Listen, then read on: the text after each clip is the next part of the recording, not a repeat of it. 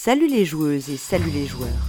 Nous sommes en octobre 2021 et vous écoutez l'épisode 130 chronique de Proxy Jeux. C'est le podcast qui vous parle de jeux de société.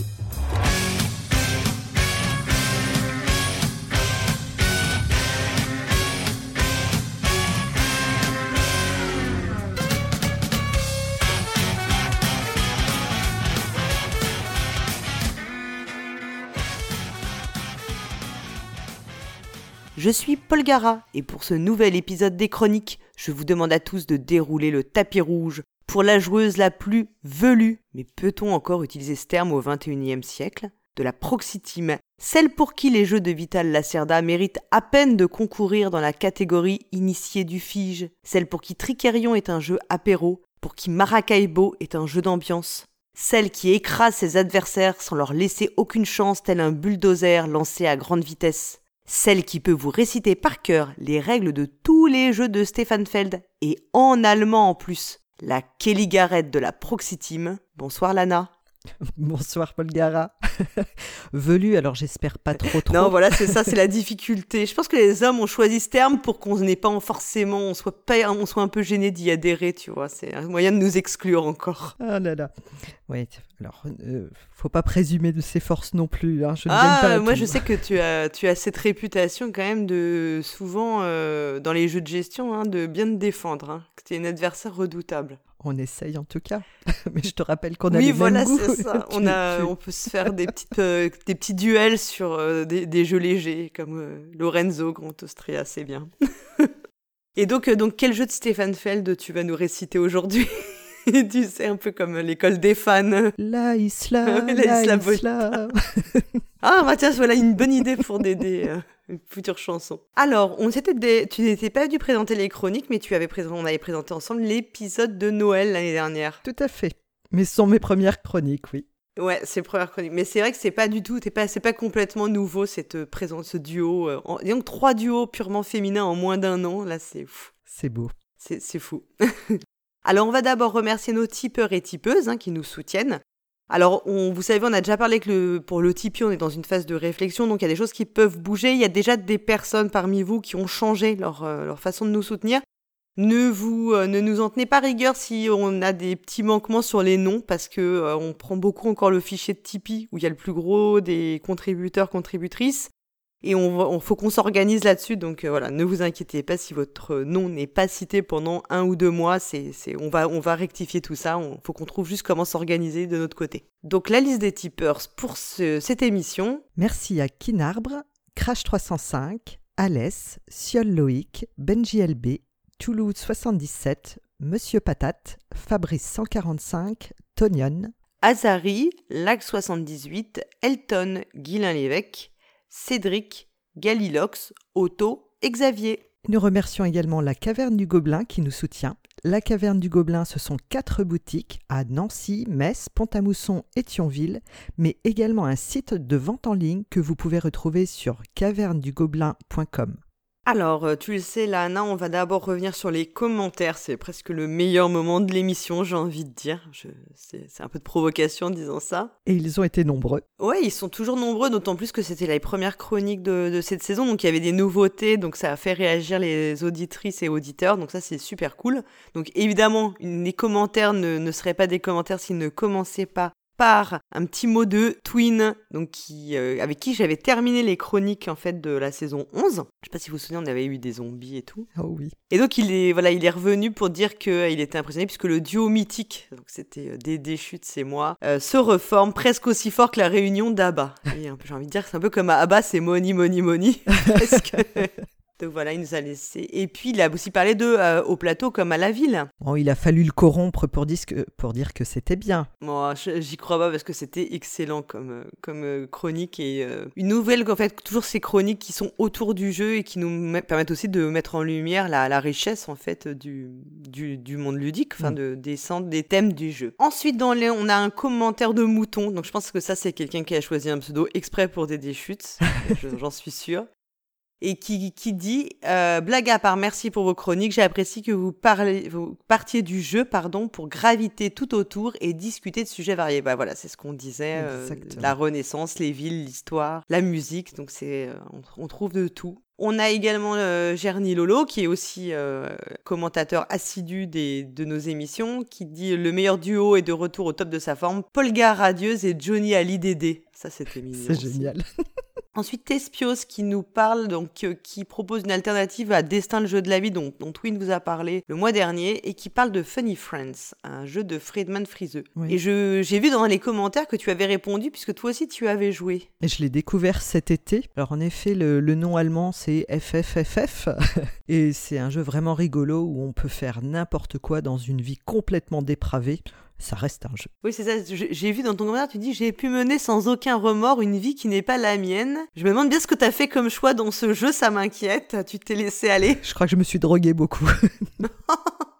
on en apprend de belles, bravo. Bon, bah écoute, euh, je, je sais pas ce qu'il faut en penser. Remarque, euh, c'est comme dans les jeux de rôle, hein, tu peux mm. toujours euh, en profiter pour faire un peu tout ce que tu ne ferais jamais dans la vraie vie. C'est ça. Alors, il y a aussi Pogman qui a fait un retour sur les différentes chroniques de, de cette nouvelle saison.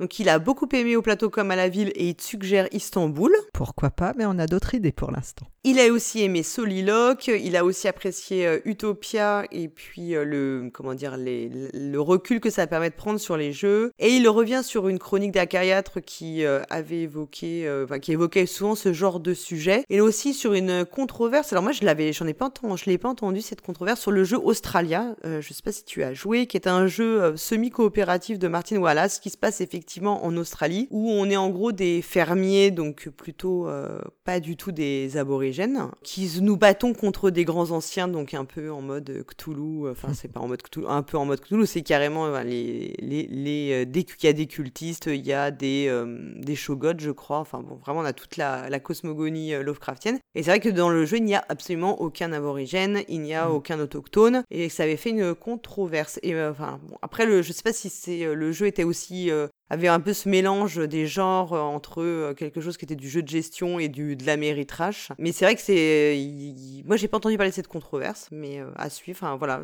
j'irai me renseigner dessus. Mais j'y penserai quand je sortirai le jeu de la pile de la future joie. un jeu qui est très cool. Enfin moi j'ai beaucoup aimé. D'accord. Et en plus j'ai battu Cyrus, donc c'est encore meilleur.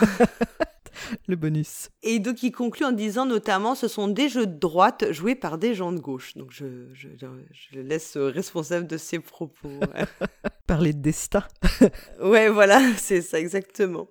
Ensuite, on a euh, Kinarbre. Alors, je ne peux pas faire la voix de Kinarbre parce que c'est Twin qui sait faire la voix officielle de Kinarbre. Et qui dit Dédé est vraiment dédéchaîné, c'est la malbouffe du podcast. Tu sais que c'est pas bon pour tes oreilles, mais tu ne peux pas t'empêcher d'écouter jusqu'au bout et d'en reprendre un peu. Donc, Dédé est un McDo, peut-être. Hein. et euh, il était hyper content puisqu'en plus, il a dit qu'il avait la surprise en fin d'émission puisque c'est lui qui a gagné dans l'énigme, qui a gagné l'énigme de Cargo. Mais oui, le super goodies de Proxy Jeux. Euh, voilà, qui arrive par là. Si la poste le veut bien, Caricari, qui vous sera livré. Ça, c'est un autre jeu. c'est un autre jeu, exactement, plutôt la chasse au trésor. Alors on a Peter aussi qui revient sur le, le pion, la chronique du pionfesseur et qui parlait, qui faisait une référence au billet vert du jeu MAD. Et après du coup il y a eu des échanges sur le Discord sur le jeu MAD. Donc moi c'est un jeu effectivement que j'ai eu enfant, dont je me souviens très bien qui était complètement perché, avec euh, des choses assez improbables. Ensuite on a aussi JD qui revient sur euh, Soliloque, qui a beaucoup aimé euh, Soliloque, donc qui dit qu'il avait pu tester le jeu et qu'il l'avait trouvé sympathique, mais bon comme tous les jeux solo, il, il dit que c'est toujours un peu limité limité et répétitif. Donc ça, je le laisse aussi assumer ses propos. Et qui conclut par un très, une très jolie expression, podcaster bien. je pense qu'on va aller le déposer tout de suite. pour, pour, le garder comme le jouet bien de Proxy Jeux. C'est joli. Donc j'en ai fait le tour des commentaires. On va aussi dans la rubrique proximité. Et eh ben on peut signaler que donc le week-end du 6-7 novembre, il y a un festival assez important qui est le festival des Jeux du Stan à Nancy. Je pense qu'en plus euh, il est, euh, si vous vous rappelez de l'épisode de l'interview sur la caverne du Gobelin, vous savez que c'est aussi euh, un festival qui tient à cœur à la caverne du Gobelin. Et puis de façon beaucoup plus modeste, moi mon association va organiser notre petit festival de même week-end. Tu vois, on fait concurrence. Donc, le festival des jeux de Gouvieux, donc euh, avec des tournois et tout, des, des tables de jeux. Mais c'est un, ça, voilà, c'est un festival, un petit festival très euh, modeste. D'accord, donc au nord de Paris. Voilà, c'est ça, exactement, au nord de Paris, à près de 30-40 km. Et puis, euh, on aura un thème préhistoire. Donc, si vous voulez me voir en peau de bête, c'est le moment. on va attaquer les chroniques. Et tout d'abord, on va rectifier quelque chose qu'on a oublié le mois dernier.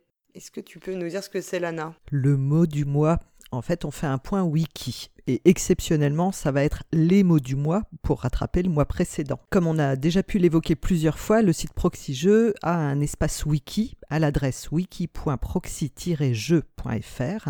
Et en plus d'y trouver des conseils de jeux en ligne, il y a une partie glossaire ludique qui est en cours de construction. Bon, c'est un vaste chantier, hein, on y travaille. Et chaque mois, dans l'épisode des chroniques, on vous présentera désormais la nouvelle définition ajoutée. Alors le mois dernier, on a commencé avec le terme legacy, qui fête cette année ses 10 ans d'existence depuis Risk Legacy en 2011. Pour nos lexicologues internes, un jeu dit legacy, c'est un jeu dont les règles et le matériel évoluent au cours des parties, chaque partie ayant des incidences sur la suivante. Alors moi je suis pas du tout, moi non, hein, moi je suis pas d'accord Lana, ça va pas, c'est quoi cette définition?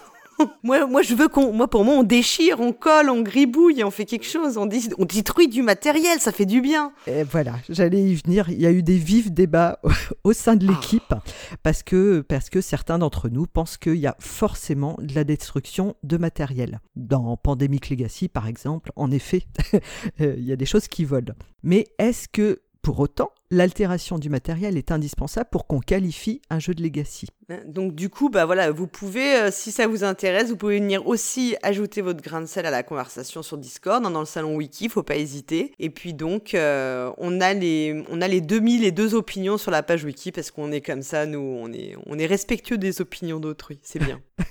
on a ce mois-ci, donc ça c'était en fait le legacy, c'était le mois du moderne, le, Legacy, c'était le mot du mois dernier, et non pas le mois du mois dernier, qu'on avait zappé. En fait, on avait oublié de le présenter, puisque c'est pas une chronique euh, enfin, audio. Et donc, le vrai mot du mois d'octobre, c'est le mot communication. La communication, c'est un des ressorts principaux de la façon de jouer. On joue principalement en communiquant par divers canaux. Et dans l'article, nos réducteurs ont retenu deux types principaux de jeux axés sur la communication. Les jeux à communication limitée et les jeux qui s'appuient fortement sur la communication non limitée, voire même encouragée. Là aussi, comme pour le mot legacy, ben donc il y a un petit euh, billet qu'on vous invite à aller lire sur le wiki, hein, bien sûr, et ne pas hésiter à réagir, puisque c'est euh, c'est aussi euh, des sujets, des sujets qui sont toujours ouverts à débat. C'est pas parce qu'on les a finalisés dans le wiki qu'on ne peut plus en discuter et que c'est gravé dans le marbre. Hein. Bon, donc maintenant qu'on s'est rattrapé sur, les, sur le wiki, et on n'oubliera plus, promis, on va pouvoir rentrer dans les chroniques chroniques, et donc c'est du teasing de teasing. et bien sûr, la première des chroniques, c'est celle de Méclar et du Teignard, donc bah, est-ce que euh, Méclair est toujours dans son bureau du troisième sous-sol? On va le découvrir. On l'écoute tout de suite. Méclair Oui, oui. T'es où là? Je t'entends pas bien. Je suis sur la route, euh, je fais du stop. De quoi? Tu peux me rappeler quand tu seras plus loin de ton bruit là? Ah bah voilà C'est mieux. Pourquoi tu fais du stop? Bah, je suis sur le chemin de retour euh, d'Essen. Essen Le salon qui se passe en Allemagne? Ouais, ouais, c'est ça. Mais il est fini depuis plusieurs jours. Oui, oui, bah, je sais, oui, c'est pour ça que je galère. Comment ça, tu galères? Je comprends pas. Et tu fais du stop? Oui, pour le trajet retour. Attends, je comprends rien. Tu devais pas aller avec euh, l'équipe Proxy Jeux Bah, si, si, j'y suis allé. Bon, bah alors? Bah, c'est le retour le problème. Déjà, quand ils m'ont proposé d'y aller, j'ai trouvé ça louche. En fait, j'ai compris en arrivant sur place. Ils avaient loué un appart, et pendant qu'ils étaient au salon, moi je m'occupais de l'entretien de l'appart, etc. Donc autant dire que. Donc t'es en train de me dire que t'as rien vu du salon? Si, le salon de l'appart. Mais non, je parle du salon de jeux de société. Ah non, non, j'ai pas eu le temps de voir. Hein. Entre le ménage, le rangement et tout ça. Euh. Alors pourquoi ils t'ont pas ramené alors? Ah, mais au départ, ils devaient me ramener. Et puis il y a des personnes dont je tairai le nom qui ont décidé de ramener quelques jeux. Comment ça, quelques jeux? Bah disons que... Je crois que j'ai compté, ils en ont ramené 36. Et vu qu'on était venu en voiture, bah bizarrement il n'y avait pas de la place pour tout le monde. Donc ils m'ont dit bah nous on rentre en voiture avec les jeux et puis toi tu rentres en stop. Donc me voilà à faire du stop euh, pour le retour. Ah ouais, ils abusent un peu non? Oui, je trouve aussi. Hein. Mais sinon, euh, en plus du ménage, tu faisais l'air pas Ah non, non, là ils mangeaient sur place. Et autant dire que c'était pas très très équilibré.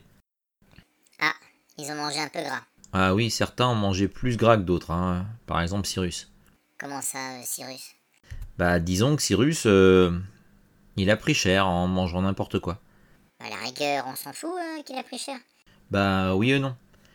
En fait, il s'entretenait depuis plusieurs mois, puisqu'il voulait ouvrir une euh, chaîne OnlyFans sur euh, Proxy Jeux.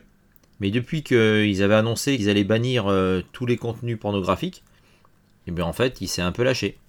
Mais Cyrus, euh, sa réputation, elle a fait quand même sur le physique. Ah oui, je te confirme. oui. On reçoit même des demandes de fétichistes qui veulent des photos de Cyrus qui jouent à des roll and write, mais euh, nus. Ah Bah oui, je te confirme. Et puis là, après SN, je peux dire qu'il n'y aura pas grand monde qui va demander les photos. hein. Il va falloir qu'ils se remettent au sport. Mais comment ça se fait que les gens, ils sont fans comme ça de Cyrus?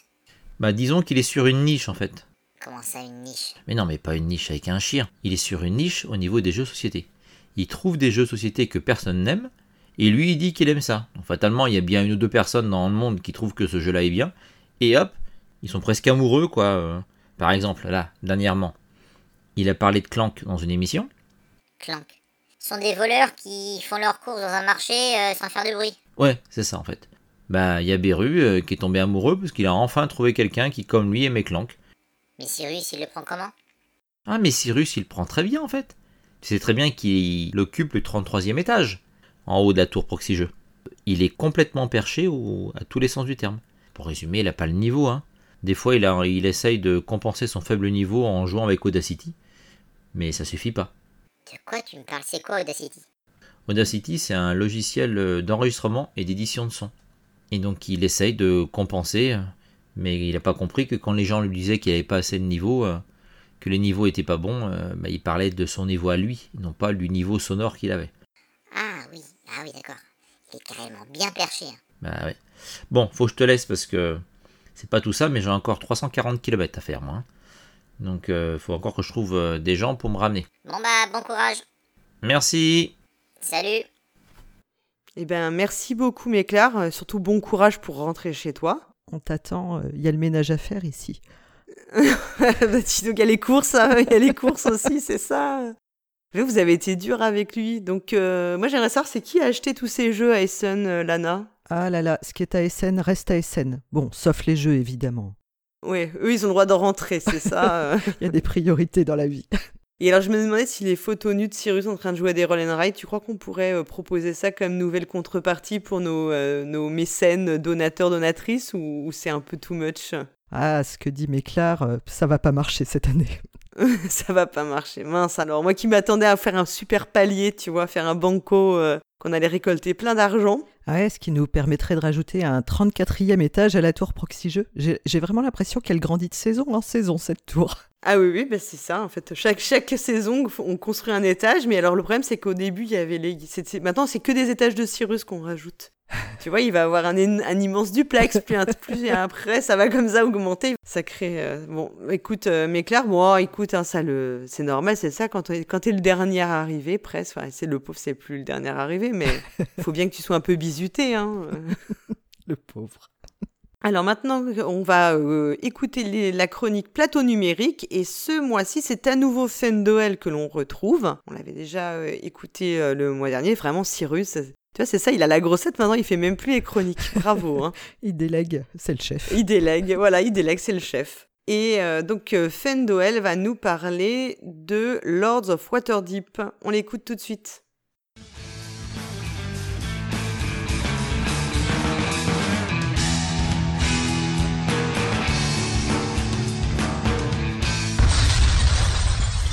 Salut les joueuses et bonjour les joueurs, c'est encore Fandoel qui vous parle. Et oui, ça n'en finit pas, mais rassurez-vous, Cyrus sera de retour dans le prochain épisode. Enfin, je l'espère. Cette fois-ci, nous vous proposons d'incarner l'un des seigneurs de Waterdeep dans l'adaptation numérique de Lords of Waterdeep. Alors il s'agit d'un jeu compétitif créé par Peter Lee et Rodney Sampson, et édité par Wizards of the Coast, et un peu difficile à trouver en Europe. Il n'a jamais été localisé dans la langue de Molière que je sache. Comme je l'ai dit, vous incarnez l'un des seigneurs de la cité de Waterdeep, et à chaque tour, vous enverrez vos ouvriers aller recruter des guerriers, des sorciers, des voleurs, des clercs, donc euh, des cubes de couleurs respectivement orange, violet, noir et blanc, pour remplir des quêtes qui vous rapporteront des points de victoire. À cette mécanique s'ajoute aussi un peu de fourberie avec des cartes intrigues qui viendront mettre un peu de désordre sur le plateau. À la fin des 8 tours, euh, celui qui a le plus de victoires gagne. Facile, non? L'application est développée par Playdeck Inc., à qui l'on doit l'adaptation de Twilight Struggle et de Ascension. L'application est en anglais, euh, elle est au prix de 7,99€ sur Android et iOS, et un peu plus cher sur Steam, on est sur du 8,19€. À noter qu'il existe deux extensions disponibles en achat in-app au prix d'environ 2€. J'y joue sur mon téléphone Android. Concernant le didacticiel, le jeu possède un tutoriel plutôt pratique. Bon alors c'est en anglais, mais ça se laisse lire. Euh, il est composé de 5 chapitres qui s'enchaînent et qui vous font jouer une vraie partie de Lords of Waterdeep au cas où vous ne connaissiez pas les règles. Dans le cas où vous les connaissez, ils ont fait un truc qui est plutôt sympa, c'est un chapitre unique qui explique juste l'interface du jeu. Ils ont également fait un chapitre pour chaque extension du jeu, il y en a deux et on peut aller les faire sans avoir acheté les extensions. C'est assez malin parce que ça donne une bonne idée de, des choses que ça rajoute. Concernant le mode de jeu, on fait dans le simple mais efficace. On peut jouer euh, offline contre trois types d'IA différentes. À noter qu'il n'est pas possible de choisir son personnage aléatoirement, mais bon, ensuite c'est pas forcément très grave. Pas de mode passé joue, alors ce qui est, euh, ce qui est à mon avis euh, très triste, parce que c'est quand même, c'est quand même pratique sur une tablette. Et l'autre mode de jeu, donc, c'est évidemment un mode en ligne. On trouvera des joueurs assez facilement. Euh, pour cela, il vous faut un compte chez l'éditeur Playdeck. Et on pourra évidemment proposer aussi à ses amis de, jouer. Alors ça, ça marche que s'ils ont le jeu, hein. sinon ils reçoivent un email, mais ils peuvent pas y jouer, ce qui est super malin. Au niveau des réglages pour les parties en ligne, eh bien, il est possible de définir le temps de, tour de jeu, donc de 30 minutes à 45 jours. Il ne sera malheureusement pas possible de mélanger des humains avec des IA euh, dans ce mode-là. Au niveau des fonctions supplémentaires, ben, on en trouve quelques-unes. On peut accélérer ou freiner les animations, on peut couper la musique et les bruitages. Alors, petit point là-dessus, la musique et les bruitages sont atroces. Il n'y a pas d'autres mots. C'est la première chose que j'ai fait. J'ai éteint la musique et les bruitages parce que ça fait juste saigner les oreilles. On peut également lire le livret de règles. Euh, ouais. Voir la galerie de cartes. Alors ça, je, je, au début, je me disais, c'est, c'est, ça sert à quoi?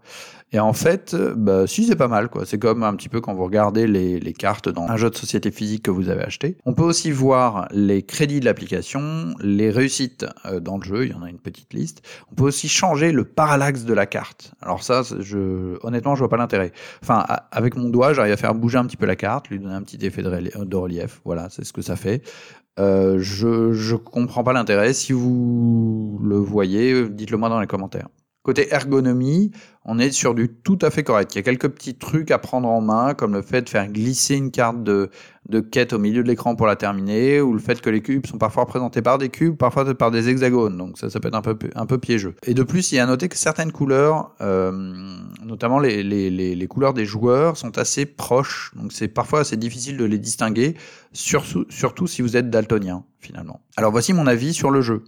Lords of Waterdeep est une bonne adaptation du jeu de plateau. La réalisation est plutôt ok, les IA sont tout à fait bonnes. Alors attention cependant, donc, je l'ai dit, si vous êtes daltonien, j'ai posé la question à une connaissance euh, qui a cette infirmité, et euh, il m'a tout simplement dit que bah, il avait vraiment du mal à, reconnaître certaines couleurs. Euh, il n'y a pas de mode spécial daltonien. C'est un petit peu dommage justement de ne pas avoir profité de faire une adaptation numérique pour pour mettre ça en place et justement euh, simplifier un petit peu euh, la, vue de ces personnes-là. Ensuite, il est à noter que le jeu est assez populaire, donc ça c'est assez chouette. Le fait qu'il soit sur Steam fait qu'il y a bah, très souvent des parties à toute heure du jour et de la, et de, la nuit, donc on peut tout à fait euh, y jouer en permanence. On y trouvera vraiment du monde en ligne. Les modes de jeu ne sont pas très nombreux, alors c'est vraiment dommage pour le mode passé joue. Euh, alors il est possible de rajouter les extensions qui vous coûtent 2 euros. Ça rajoute d'autres modes de jeu finalement, parce que vous pouvez jouer avec, sans extension. Ouais, bon, bref, ça vous fait un jeu à 12 euros au total. C'est clairement trop cher. Surtout s'il n'y a même pas le mode passé joue. Voilà, donc mon avis est assez simple. Si vous êtes daltonien, bah, méfiez-vous, allez voir les vidéos ou les photos qui accompagnent ce, ce podcast. Si vous n'êtes pas daltonien et que vous voulez vraiment jouer à Lord of Waterdeep, achetez-le, mais moi j'attendrai les soldes. Euh, je l'ai acheté à 5 euros et je trouve le jeu plus acceptable à ce prix-là. Voilà, c'est tout pour moi. Cette fois-ci, c'est sûr, le mois prochain, vous retrouverez Cyrus pour une nouvelle adaptation numérique. À bientôt et en attendant, jouez bien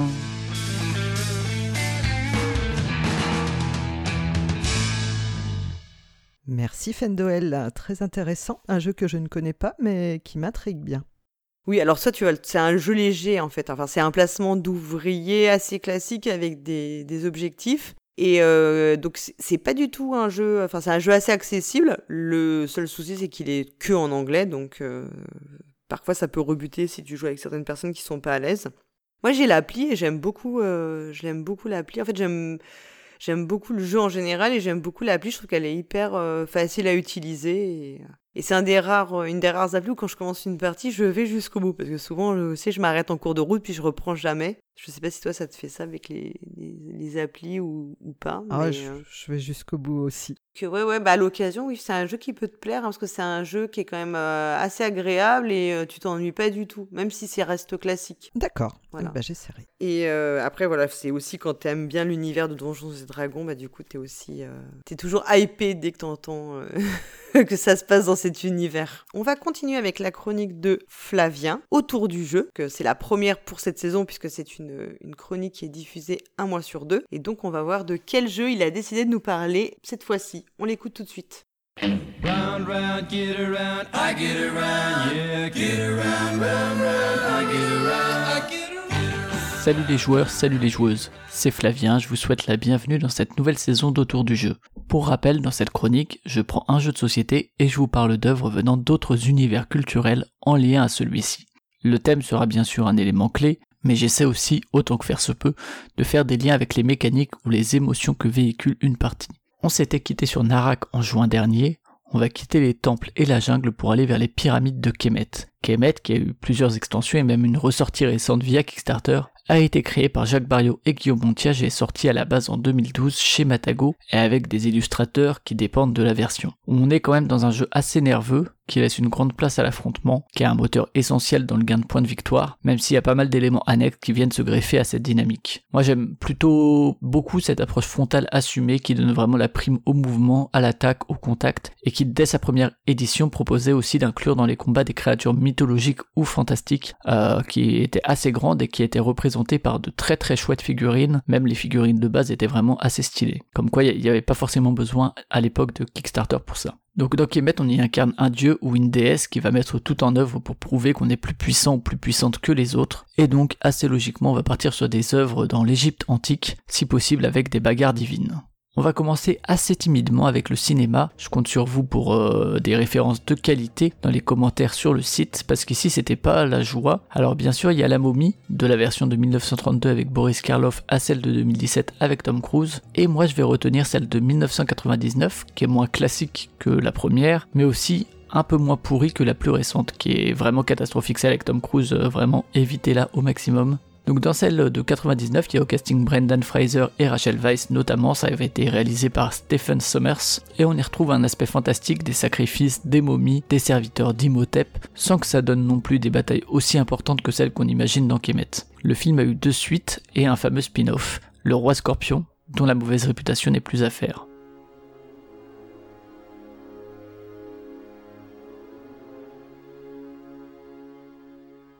Plus proche de Kemet dans son idée, il y a Gods of Egypt, sorti en 2016, réalisé par Alex Proyas, qui lui est peut-être connu des fans de Deux heures de perdu, dont la note hallucinée constitue une forme de référence. Le film ne réussit pas grand grand chose, et je saurais pas vraiment vous le conseiller, mais, mais, on y retrouve les dieux de la cosmogonie égyptienne, dont on utilise les pouvoirs dans Kemet, et notamment aussi l'antagoniste Seth, qui peut être incarné par un des joueurs ou une des joueuses dans l'extension du même nom. On y retrouve aussi des créatures qui n'ont rien à envier à celles, très belles, du jeu, ou l'importance de la prière, euh, sachant que les points de prière c'est un peu la monnaie dans, dans Kemet. Euh, donc euh, c'est cette prière dans Gods of Egypt, euh, c'est pour s'attirer les faveurs des dieux et leur donner leur force. Alors clairement Gods of Egypt c'est pas un très bon film, mais il y a clairement des ponts à faire avec Kemet.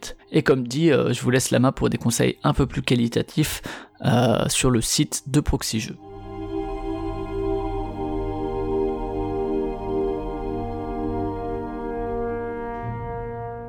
On va aussi rester assez light du côté de la littérature. Alors pour ce qui est de l'aspect mythologique et pour euh, approfondir un peu ses connaissances, vous pouvez trouver pas mal de ouvrages qui sont illustrés, qui sont pas illustrés, qui sont pour adultes, qui sont plutôt destinés à un public plus jeune. C'est quand même l'Égypte ancienne et la mythologie égyptienne, un sujet qui a été pas mal traité. Pour ma part, je vais vous diriger vers un titre euh, assez long qui est Egyptian Mythology, a Guide to the Gods, Goddesses and Traditions of Ancient Egypt. Euh, donc c'est un livre de Geraldine Pinch et vous l'avez entendu avec magnifique accent, c'est en anglais. Alors c'est un peu costaud, euh, c'est plusieurs centaines de pages, mais c'est assez complet sur pas mal d'axes, avec aussi quelques illustrations. Pour ce qui est de la fiction, je me suis plongé depuis plusieurs mois en fait dans les annales du disque monde de Terry Pratchett et Pyramide, euh, le volume Pyramide me paraît tout à fait indiqué pour figurer ici. On y retrouve les édifices qui sont contrôlés par les joueurs ou les joueuses de Kemet et qui sont des, lieux de pouvoir spatio-temporel importants. Et il y a certaines scènes, alors je vais pas trop en dire, mais dans Pyramide, il y a certaines scènes qui peuvent rappeler les combats de Kemet avec une place assez importante laissée aux dieux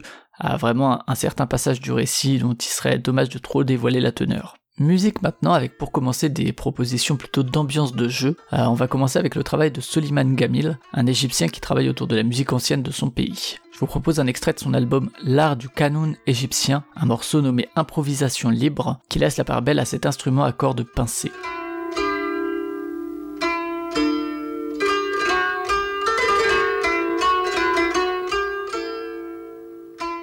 On part au Liban avec le très bel album d'Ali Djihad Rassi au titre évocateur d'Ancient Egypt. Euh, Aujourd'hui américain, euh, et c'est un ethnomusicologue qui a écrit pas mal sur la musique ancienne égyptienne et qui s'est intéressé de près à celle-ci. Euh, et par ailleurs, il est aussi maître d'instruments comme le ney ou le bouzouk. Et je vous en propose de cet album, donc Ancient Egypt, le très beau morceau The Lamentation of Isis. Et je vous invite vraiment à vous pencher sur l'ensemble du disque.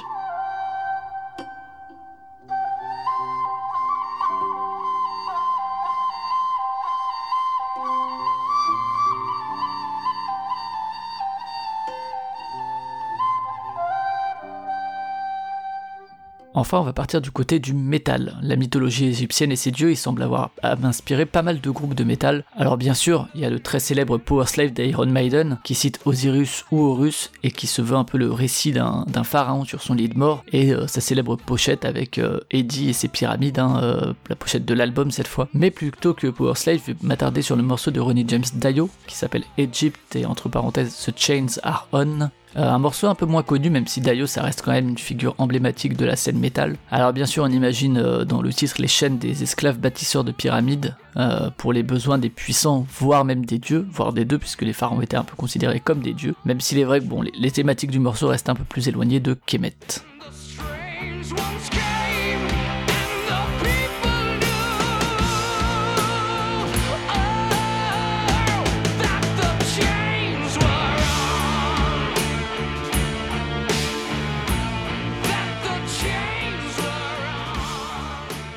Et enfin, un groupe américain de death metal qui semble centrer pour le coup la plupart de ses thématiques autour de cette mythologie égyptienne, euh, des dieux égyptiens, des créatures égyptiennes, euh, jusqu'au nom du groupe, puisqu'il s'agit de Nile. C'est aussi assez parlant du côté de l'imagerie avec les pochettes d'albums, mais aussi des paroles ou même juste des, titres des morceaux. Au hasard, je peux vous citer euh, Sacrifice unto Sebek, Ramses Bringer of War ou encore Ushapti Reanim- Reanimator. Et moi, je vais vous proposer un extrait de Lying Fire Upon Apep, qui donc se réfère au livre d'Apophis, qui est le nom grec d'Apep, et qui explique comment Ra parvient à repousser le dieu du mal au cours de duels nocturnes, euh, quelque chose qui va pouvoir peut-être vous rappeler aussi justement Gods of Egypt que je citais plus tôt, et donc les luttes entre dieux qu'on peut retrouver dans Kemet.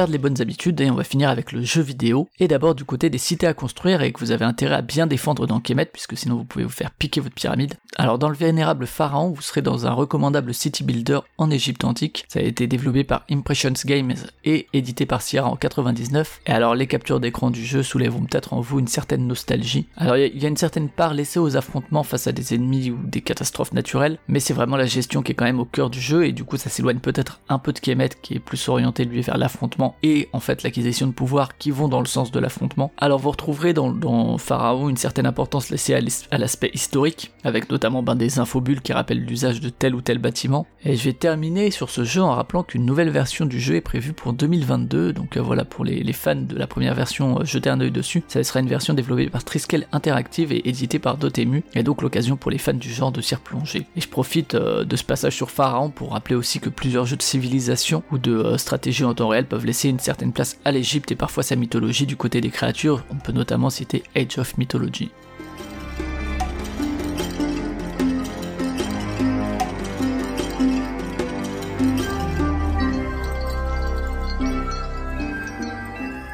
Alors dans mon épisode sur Narak, j'avais évoqué bien sûr Tomb Raider, et ici je peux vous citer l'épisode précisément Lara Croft et le Temple d'Osiris qui est sorti en 2014 et qui a été développé par Crystal Dynamics et édité par Square Enix. C'est un jeu plutôt, disons, mineur de la saga qui a été moins mis en avant que les épisodes euh, canoniques. Euh, c'est des épisodes vus euh, en vue isométrique, avec euh, possiblement de la coopération et dans la lignée de Guardian of Light, qui reposait vraiment sur les mêmes principes. Alors au programme de, du Temple d'Osiris, hein, des combats contre des créatures au service de Seth, on le retrouve hein, comme dans Kemet, l'extension de Kemet.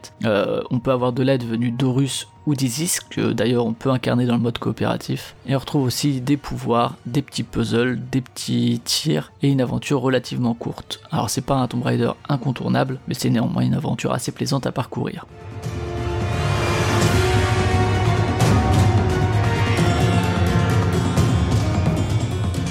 Titan Quest ensuite, qui a été développé par Iron Lore et sorti en 2006 par THQ. Alors le jeu a une ressortie anniversaire en 2016, puis des extensions, et ça explore donc diverses mythologies, notamment pas mal la mythologie grecque, un peu aussi la mythologie nordique, et également ici et là la mythologie égyptienne. On est dans du jeu de rôle et du hack and slash, un peu dans, dans la, dans la suite et dans l'héritage de Diablo 2, et vous avez l'occasion là encore d'y croiser un bestiaire qu'il est facile d'imaginer dans Kemet. Idem du côté d'Assassin's Creed Origins, qui est sorti chez Ubisoft en 2016, et qui, euh, alors si les systèmes et la structure m'ont rapidement laissé de côté, euh, il y a vraiment des très très beaux panoramas euh, qui pourront vous être dévoilés, euh, des panoramas que vous pouvez facilement imaginer lors d'une partie de Kemet, et également, alors euh, vous trouverez dans Assassin's Creed Origins plein de références à la mythologie et la cosmogonie égyptienne, y compris notamment dans un événement qui a été nommé Trial of the Gods, donc le jugement des dieux, où vous combattez directement, hein, mano à mano, Anubis, Sobek et Sekhmet. Bref, de quoi rappeler un peu les enjeux des batailles de Kemet, même si on n'y incarne cette fois qu'une seule personne et non un groupe,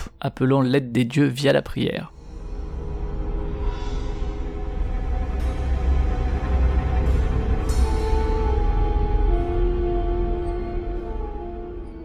Voilà, c'est fini pour ce premier épisode de la saison qui a donc été consacré à Kemet, que je vous recommande une fois de plus si vous n'avez pas peur de vous mettre sur la tronche. Alors comme toujours, sur le site de Proxy Jeux, vous avez toutes les références citées et euh, j'y attends vos commentaires pour parler d'œuvres que vous auriez pu citer en lien à ce jeu. On se retrouve dans deux mois pour un prochain épisode d'autour du jeu et d'ici là, jouez bien.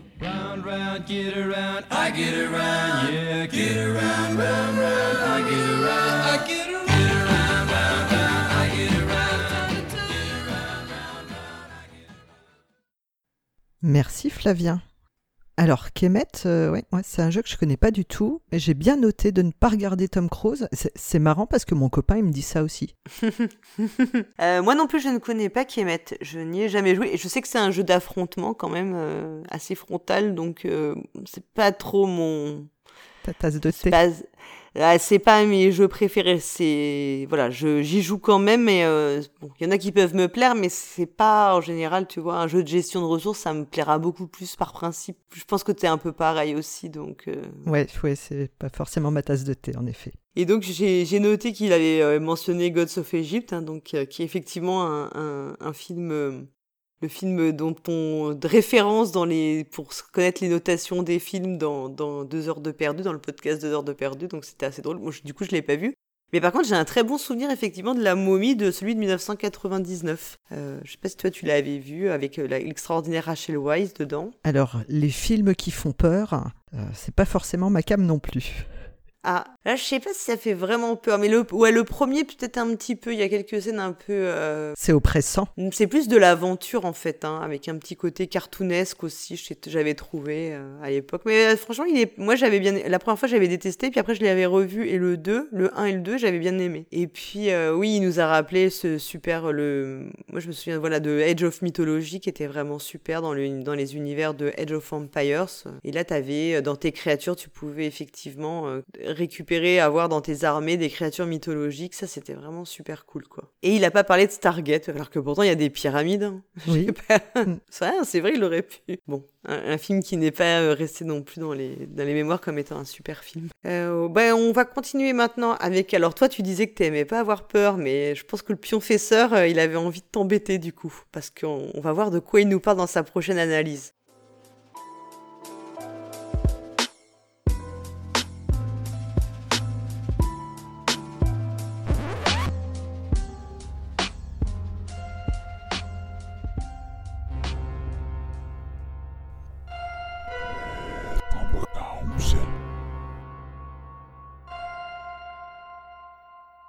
Salut les joueurs, salut les joueuses, je suis le pionfesseur.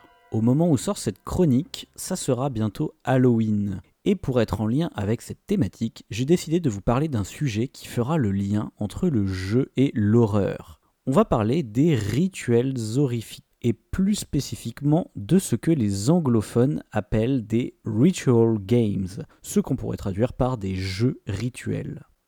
Alors, commençons par expliquer ce que c'est. Les jeux rituels, ce sont avant tout des histoires, dans la grande tradition des creepypasta. Si vous ne savez pas ce que c'est qu'une creepypasta, imaginez que c'est un peu comme les histoires d'horreur qu'on se raconte au coin du feu, mais sauf qu'elles sont écrites sur Internet. Ça peut d'ailleurs être sous forme de texte, mais aussi d'audio ou de vidéo. Parfois dérivées d'un folklore traditionnel, parfois impliquant les nouvelles technologies, souvent écrites dans le but de mélanger la fiction et la réalité, ce sont des sortes de légendes urbaines qui ont pour but de vous coller la trouille. Et donc, parmi toutes ces histoires, il y a un genre bien particulier qui m'intéresse aujourd'hui, les histoires qui nous racontent comment mettre en place un jeu rituel.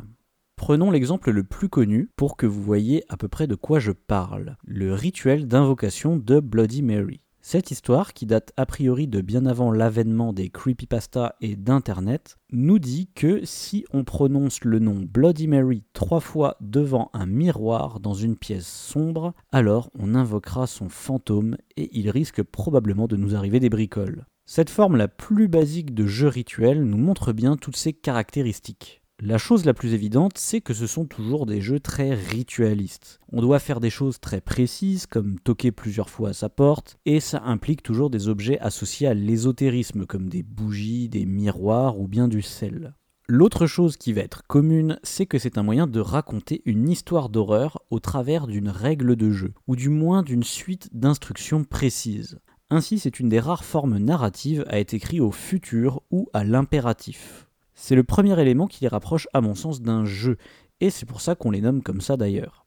Et à ce propos, je pense que depuis tout à l'heure, vous vous posez sûrement la question, mais c'est quoi le rapport entre ces rituels chelous et le fait de jouer à un jeu?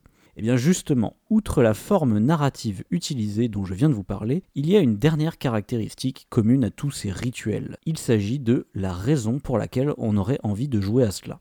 Je distingue alors deux cas de figure, et pour chacun de ces cas, on prendra un exemple concret que je vais me faire un petit plaisir à vous raconter.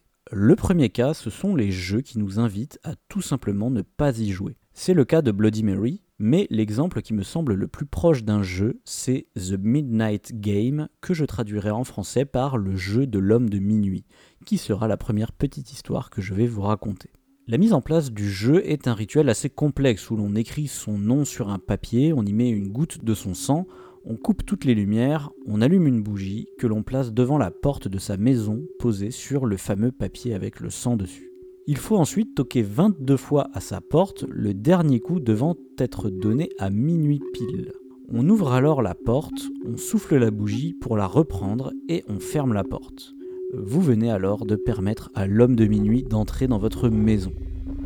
Il faut vite réallumer sa bougie et le jeu peut commencer. Le but du jeu est d'éviter l'homme de minuit à tout prix, et ce jusqu'à ce qu'il soit 3h33. Si votre bougie s'éteint, vous avez 10 secondes pour la rallumer. Vous devriez également être équipé de sel pour éventuellement tracer un cercle de sel autour de vous si jamais vous n'arrivez pas à rallumer votre bougie. Cela empêchera l'homme de minuit de vous attraper, mais du coup il faudra rester dans le cercle jusqu'à 3h33, car il pourrait alors s'immiscer dans votre esprit et vous créer une vision de votre plus grande peur sans que vous ne puissiez réagir. Mais puisqu'il n'a pas de forme matérielle, comment savoir s'il est près de vous? La température baissera, la bougie s'éteindra, vous entendrez des murmures dont la provenance est incertaine, ou bien vous verrez des ombres à forme humanoïde. Vous devriez alors vous rendre dans une autre pièce pour éviter de vous faire attraper.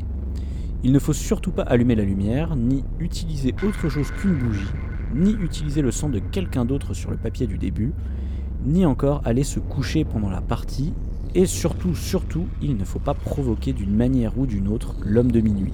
Même quand le jeu sera terminé, il sera toujours là à vous observer. Autant vous dire qu'il n'y a rien à gagner, et c'est justement pour ça que l'instruction numéro 1 de ce genre de jeu, c'est ne jouez surtout pas à ce jeu. Et c'est donc la première catégorie que je distingue, les jeux rituels interdits. L'attrait de ces jeux est un peu le même que celui qu'on retrouve dans les chasses aux fantômes dans des lieux hantés, les rituels avec des planches de Ouija, ou les histoires qu'il y a autour de choses maudites. Outre le fait que c'est une belle histoire d'horreur, l'attrait de ces jeux vient du mystère soi-disant paranormal qui les enveloppe. On aurait envie d'y jouer pour tester sa bravoure, par simple curiosité scientifique, et démontrer que tout ça n'existe pas, ou juste pour se plonger dans une ambiance horrifique. On est donc très proche du jeu de rôle au final, et d'ailleurs la plupart, et c'est le cas pour le jeu de l'homme de minuit, peuvent se jouer en solitaire ou à plusieurs. En fait, c'est un peu comme les jeux basés sur la douleur physique, je vous en avais parlé dans une autre chronique, sauf qu'ici, on s'inflige plutôt une terreur psychologique, le summum de l'adrénaline. La deuxième catégorie que je distinguerai, c'est les jeux qui offrent une récompense, comme c'est le cas de la deuxième histoire que je vous offre. Le Dark Reflection Ritual, que je traduirai par le rituel de la réflexion sombre. La mise en place est plus simple que le jeu précédent, il vous faut simplement un miroir et une bougie. Personnellement, je vous conseille d'être accompagné et de faire ça dehors, là où vous avez beaucoup d'espace. Il faut comprendre avant euh, l'idée paranormale derrière tout ça. Voyez-vous, les miroirs sont réputés pour absorber la négativité des gens qui se regardent dedans. C'est de là que vient l'idée que briser un miroir vous apportera du malheur, car la négativité absorbée depuis plusieurs années va en émerger d'un coup. Pour ce jeu, il est recommandé d'avoir un miroir très négatif, par exemple un miroir très ancien. Le jeu commence avec vous et les autres joueurs qui devaient souffler sur le miroir très proche de sorte à ce que cela fasse de la buée. Utilisez alors la bougie pour brûler une petite partie du miroir, cela va concentrer comme brasser un petit peu hein, toute la négativité en ce point. Il n'y a besoin de le faire que quelques secondes, assez pour laisser une marque noire sur le miroir. La dernière étape de la mise en place consiste alors à briser le miroir. À ce moment-là, il faut juste courir. L'énergie négative et la mauvaise fortune qui va émaner du miroir va chercher à vous rattraper et va grossir de plus en plus de sorte que des événements de plus en plus malchanceux vont vous arriver dans les heures qui suivent, potentiellement jusqu'à vous blesser, voire vous tuer. La buée que vous avez laissée sur le miroir vous a lié à cette négativité, et je vous avais conseillé d'être à plusieurs pour que justement elle se divise en plusieurs morceaux afin d'éviter qu'elle se concentre uniquement sur vous. C'est d'ailleurs grâce à votre souffle qu'elle vous retrouvera, donc si vous sentez que quelque chose de mauvais est sur le point de vous arriver durant cette session de jeu, retenez votre respiration le plus longtemps possible et enfuyez-vous. Mais alors quel est le but de tout ça? Eh bien si vous arrivez à survivre jusqu'au lever du soleil, alors cette mauvaise fortune se transformera en bonne fortune, et c'est la raison pour laquelle il est conseillé de prendre un miroir qui contenait une forte énergie négative. Plus elle l'était, plus la bonne fortune sera à l'inverse positive. Notez bien que l'énergie grossira au fur et à mesure de la partie, je vous avais dit. Donc plus le jeu dure, plus la bonne fortune sera grande. L'idée est donc de commencer la nuit, assez tôt pour que la mauvaise fortune ait le temps de grossir, mais assez tard pour que l'on puisse y survivre. Tiens, tiens, mais ça ressemble à fond à une mécanique de prise de risque tout ça. J'ai vraiment hâte qu'il y ait des rituels plus élaborés de pose d'ouvriers ou de deck building. En tout cas, ce genre de jeu fait donc partie de la catégorie que j'appellerais des jeux rituels à récompense. Ici, gagner signifie toujours un grand changement qui affectera la vraie vie des personnes qui jouent au jeu, mais toujours avec le risque de perdre quelque chose de grand, souvent la vie, et ce afin d'entretenir bien sûr le côté horrifique de la chose. Si vous êtes curieux, vous pouvez vous intéresser au Tsuji Ura, un jeu rituel japonais pour connaître l'avenir, au Kissing Chair Game, au Three Kings Ritual ou à Channel Infinity, qui se basent tous les trois sur le fait que des entités d'autres plans répondront à vos questions métaphysiques, si tant est que vous répondiez aussi honnêtement aux questions qu'elles vous poseront. Ici donc, ce n'est pas l'attrait pur du surnaturel qui nous ferait jouer à ces jeux, mais la grande récompense qu'on aurait à la fin. Que ça soit des jeux rituels interdits ou bien des jeux rituels à récompense, les deux sont à mi-chemin des codes des jeux et des codes des histoires d'horreur. Ils cherchent à briser le quatrième mur. Plein de personnes vont bien sûr entretenir le mythe en disant avoir joué à ces jeux ou vu des choses. Comme dans l'horreur aussi, on touche à des choses assez essentielles, des questions métaphysiques, la vie, la mort, un peu toutes ces choses quoi. La partie jeu ne ressemble pas forcément à ce qu'on voit nous dans nos jeux de société mais on y voit certains éléments, comme je l'ai dit, des jeux de rôle, mais aussi des parlor games ou jeux de salon. Vous savez, ces jeux qui n'ont pas vraiment de but, mais qui sont plutôt des activités comme action ou vérité, les mimes ou le jeu du téléphone, qui donnera d'ailleurs esquissé dans le milieu du jeu de société.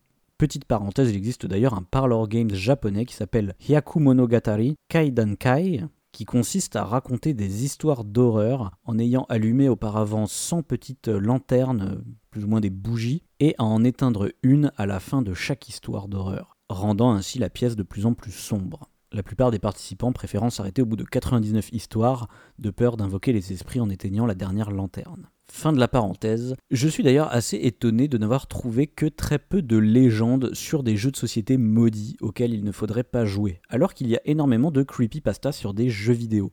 La seule occurrence la plus proche que j'ai trouvée, c'est le SCP 3301, une sorte de jeu de société magique qui prendrait forme dans la vraie vie, mais dont l'histoire n'est pas très convaincante à mon sens. En tout cas, ce que l'on peut en conclure, c'est qu'il y a sûrement un lien à tisser entre jeu et rituel.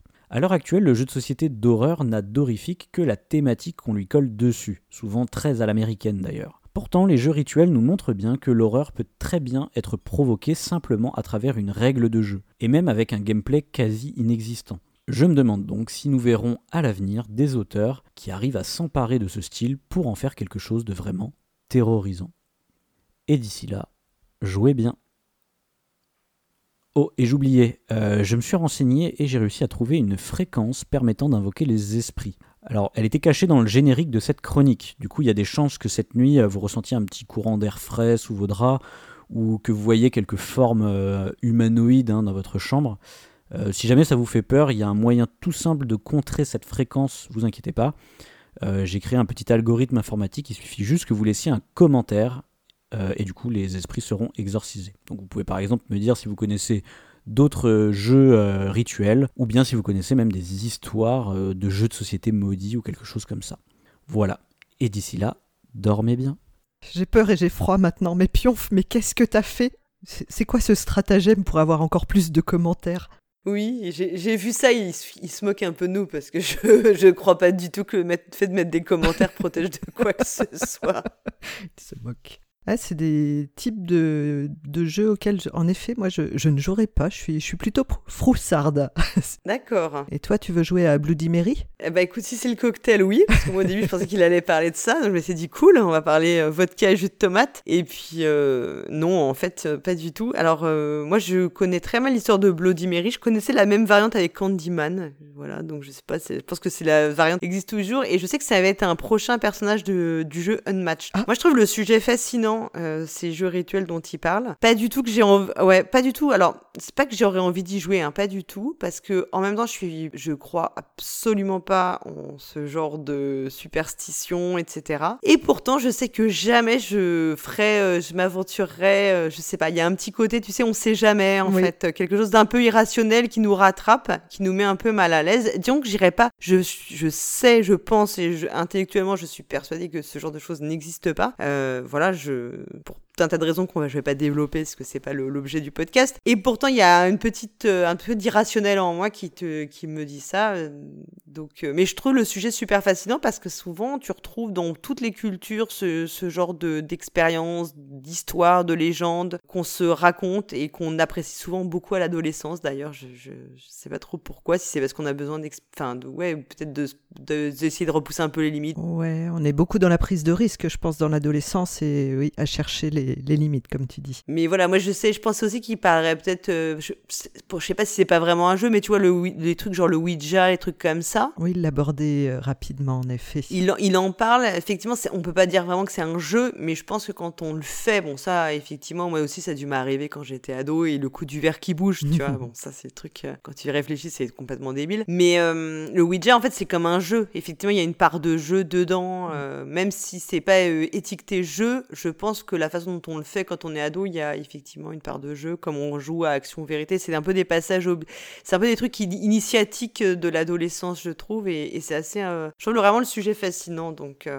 voilà, je, je connaissais pas l'histoire de l'homme de minuit là. euh, Oui, non plus. Non. C'est très très intéressant, en effet. Ouais, je devais pas avoir une adolescence. J'ai juste eu le coup du verre et du Ouija, donc je devais avoir une adolescence assez calme finalement. Alors, on va continuer avec Dédé Schütz. Alors, est-ce que ce mois-ci il a fait complot chanson Attention, hein, donc on vous laisse découvrir tout de suite.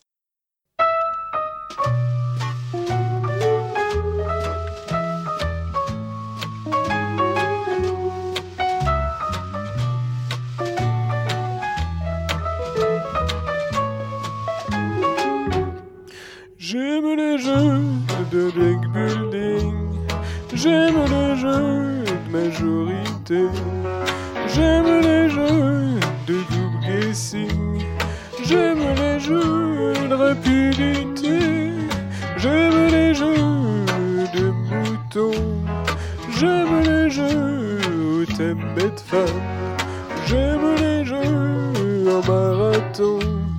J'aime les jeux du festival des Cannes. Si vous êtes comme ça, téléphonez-moi. Êtes comme si, téléphonez-moi. J'aime les jeux à plat. J'aime les jeux d'Istari. J'aime les jeux de Catalan. J'aime les jeux de Feduti.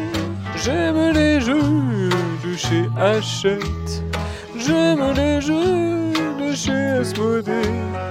J'aime les jeux dont la boîte pète. J'aime les jeux qui se font racheter.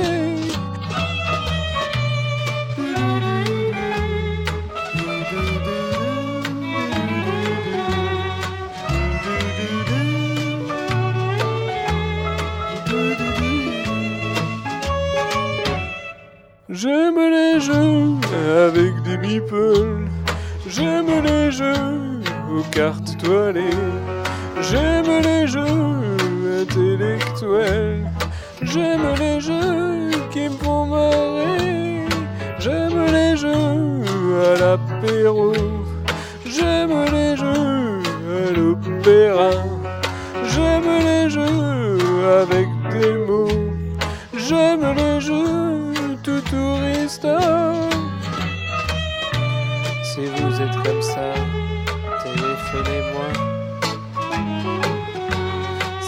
Êtes comme si,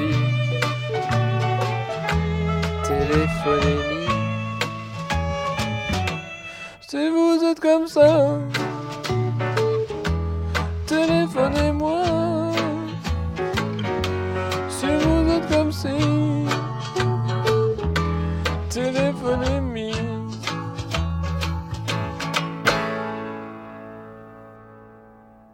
Eh ben merci Dédé, donc euh, un hommage à Jacques Dutronc ce mois-ci. Il veut qu'on lui téléphone, mais il n'a pas laissé son numéro. Bon, bah, faudra laisser des commentaires, je vois plus que ça. Ouais, c'est oui, si vous voulez le contacter, c'est la seule, le seul moyen. Mais donc, il a, il a une voix. On, s'a- je m'y attendais pas du tout, tu vois, ce timbre de voix de sa part et tout, ça nous change. Hein. On va encore en reprendre une petite dose. Oui, je pense aussi qu'il a d'autres- lui aussi, il a d'autres idées pour le- la suite de la saison. Et ce mois-ci, c'est une leçon d'histoire qu'on va prendre avec deux professeurs qu'on adorerait avoir devant le tableau. Pour la chronique C'est l'histoire d'un jeu, j'ai nommé Paul Gara et Hammer. Et oui, et donc ce mois-ci, on vous parle d'un jeu qui était souvent revenu dans des propositions, des idées. Donc euh, voilà, on vous laisse découvrir.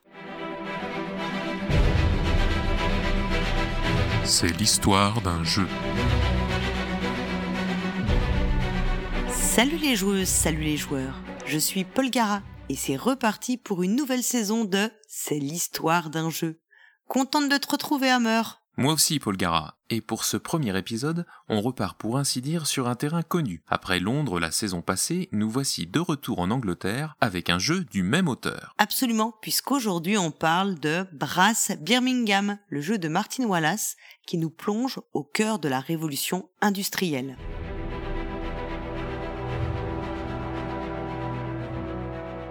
On l'a déjà dit précédemment, Martin Wallace adore les contextes historiques forts pour bon nombre de ses jeux.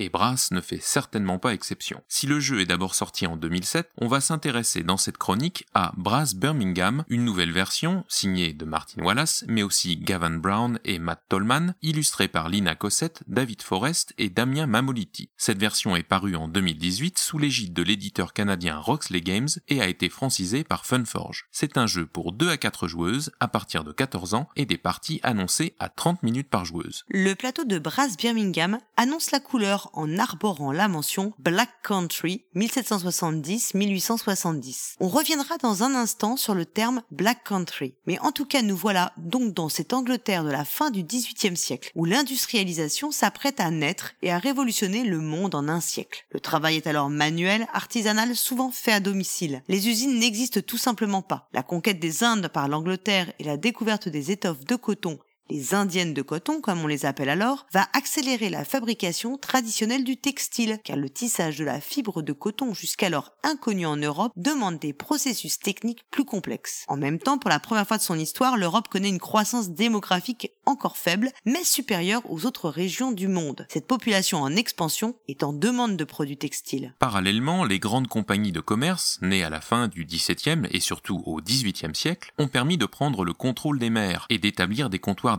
sur tous les continents. Les marchands européens se sont enrichis, donnant naissance à une bourgeoisie commerciale. Des bourses se sont créées dans les pays de l'Europe du Nord. Sur le plan religieux, la religion anglicane se rapproche du calvinisme des Pays-Bas et prône notamment la valeur travail, censée rapprocher l'humain de Dieu. Enfin, du côté des sciences, c'est aussi l'époque où l'on passe de la théorie à la pratique. La physique et les techniques sont en plein essor. Les inventeurs et les ingénieurs se multiplient. La soif de savoir s'accélère. En résumé, le terreau est incroyablement fertile pour l'évolution qui va s'en suivre, d'abord en Angleterre, puis ensuite dans toute l'Europe. Mais revenons à Brass, puisque le jeu nous propose d'être les témoins rétrospectifs de cette transformation radicale du mode de vie occidental. Examinons un instant le plateau de jeu. Le Black Country désigne en fait le triangle délimité par les villes de Wolverhampton, Dudley et Walsall, au nord-ouest de Birmingham. À la fin du 19e siècle, cette zone est devenue l'une des plus intensément industrialisées du pays. Les mines de charbon du sud du Staffordshire, l'exploitation du coke, les fonderies de fer et les aciéries qui ont utilisé le charbon local pour leur four ont produit un très haut niveau de pollution de l'air qui a peu d'équivalent dans le monde entier. On dit que le Black Country tient son nom de la pollution de ces industries lourdes qui a couvert la zone de noir de suie. Cependant, les historiens donnent à penser qu'il est plus probable que le nom existait même avant la révolution industrielle, car la présence de charbon près de la surface aurait rendu le sol très noir. La région fut désignée en 1868 comme étant Black by Day, Red by Night par Elihu Burritt,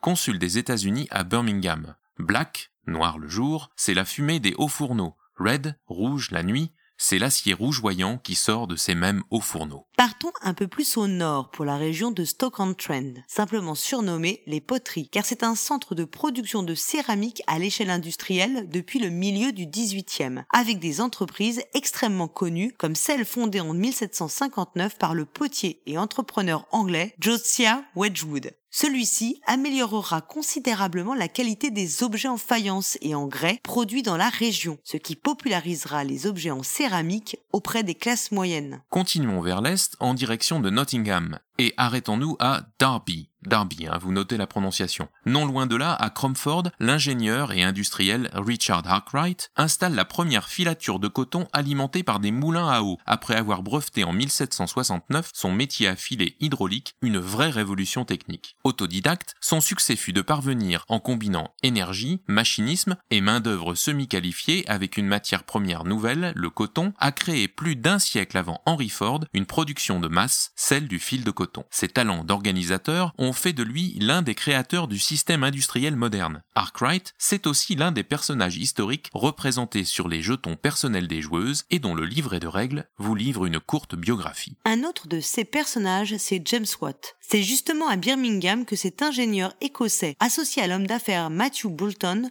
perfectionnera considérablement la machine à vapeur pour en faire un moyen de production d'énergie fiable et économique, tout en protégeant jalousement ses inventions et avancées technologiques de ses concurrents en déposant de nombreux brevets, dont certains sont quelque peu sujets à controverse. Il s'avère en effet que Watt avait parfois tendance à s'attribuer les progrès inventés par d'autres personnes et à les faire breveter, avec pour but de freiner les développements techniques de la concurrence. Déjà un univers impitoyable. Quoi qu'il en soit, il faut bien reconnaître que la à vapeur fut la source d'énergie principale du début de la révolution industrielle, dont elle a considérablement accru la capacité de production. Avant elle, l'énergie était d'origine humaine ou animale et pour certaines activités hydrauliques ou éoliennes. La machine à vapeur, développée par Watt, remplacera ainsi les métiers à tisser hydrauliques de Arkwright. Et James Watt est passé définitivement à la postérité, puisque son nom sera choisi pour l'unité internationale de puissance, lui qui avait aussi introduit la notion de cheval vapeur pour comparer justement la puissance de ces machines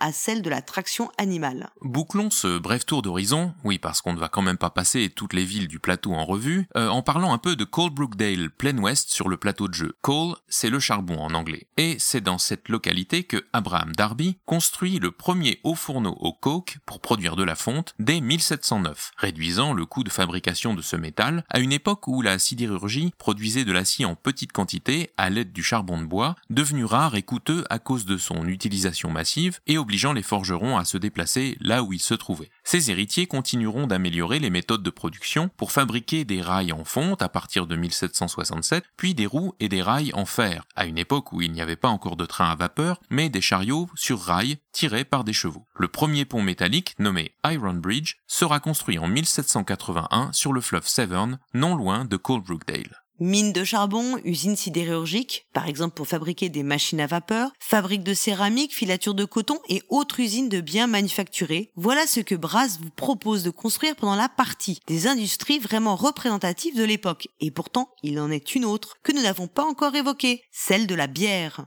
Et oui, car c'est là la particularité de cette version de Brass, la présence de brasseries et de tonneaux de bière qu'il vous faudra dépenser pour la construction de certaines de vos tuiles industrie, pour symboliser l'alimentation de vos ouvriers. Mais pourquoi boivent-ils donc de la bière? L'abus d'alcool n'est-il pas extrêmement néfaste pour travailler dans ces industries naissantes? La légende urbaine, en quelque sorte, nous raconte que l'eau n'était pas toujours potable à l'époque et qu'il valait mieux s'en tenir à la bière, produit chauffé et donc débarrassé des germes potentiels pour éviter d'attraper le choléra et autres saloperies. Mais réalité historique est sans doute plus prosaïque. En fait, il semblerait que c'est surtout parce que la bière était pleine de calories et que les métiers manuels demandaient ce surplus d'énergie. Et puis la bière en question était peu alcoolisée, moins de 2,8% d'alcool, c'est ce qu'on appelait la small beer, ou en français la petite bière. Elle était apparemment non filtrée, et donc aussi pleine d'éléments nutritifs. Avec ces métiers manuels, on transpire et on perd beaucoup d'énergie. Et il semblerait que cette petite bière était un excellent moyen de lutter contre ces deux aspects à des prix très raisonnables.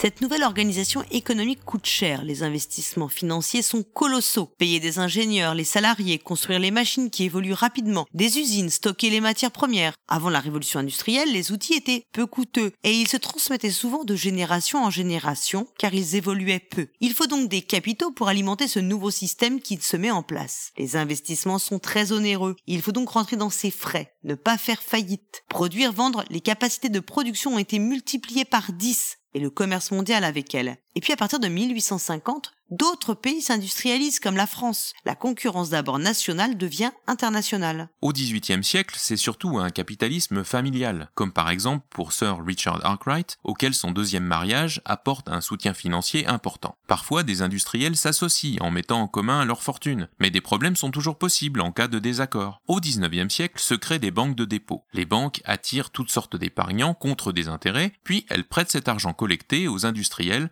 contre aussi des intérêts, c'est le crédit industriel. Mais pour les entrepreneurs, il faut faire face au bon vouloir de la banque et aux intérêts à rembourser. Et c'est la naissance des sociétés par action. Le capital est obtenu en mettant en vente des petites parts ou actions de l'entreprise contre des intérêts proportionnels à l'argent investi. Achat et vente se réalisent en bourse. L'actionnaire, lui, veut absolument réaliser des profits. Et puis, pour résister à la concurrence, il reste la possibilité aux entreprises de créer des alliances ou des concentrations. Il faut des moyens importants pour véhiculer tant les matières premières vers les usines que les produits manufacturés vers les marchés ou les vendre. Et c'est un des aspects bien mis en évidence dans Brass, dont les parties sont d'ailleurs divisées en deux aires, celle des canaux et celle du rail. Le Royaume-Uni a été le premier pays à créer un réseau de canaux à l'échelle du pays. De 1770 à 1830, c'est la Canalmania, l'âge d'or des canaux. Des sommes gigantesques sont investies dans le développement du réseau qui comptera à son apogée quelques 6400 km de voies navigables. Au début, ce sont des intérêts privés qui financent leur développement, comme le potier Wedgwood, dont on a déjà parlé, et qui voit le moyen d'acheminer plus facilement les quantités importantes d'argile dont son usine a besoin et de limiter la casse pendant le transport de ses produits. Bientôt, c'est le Parlement qui légifère pour autoriser la construction de tel ou tel canal, poussé par des investisseurs cherchant des profits faciles, le tout dans une ambiance de compétition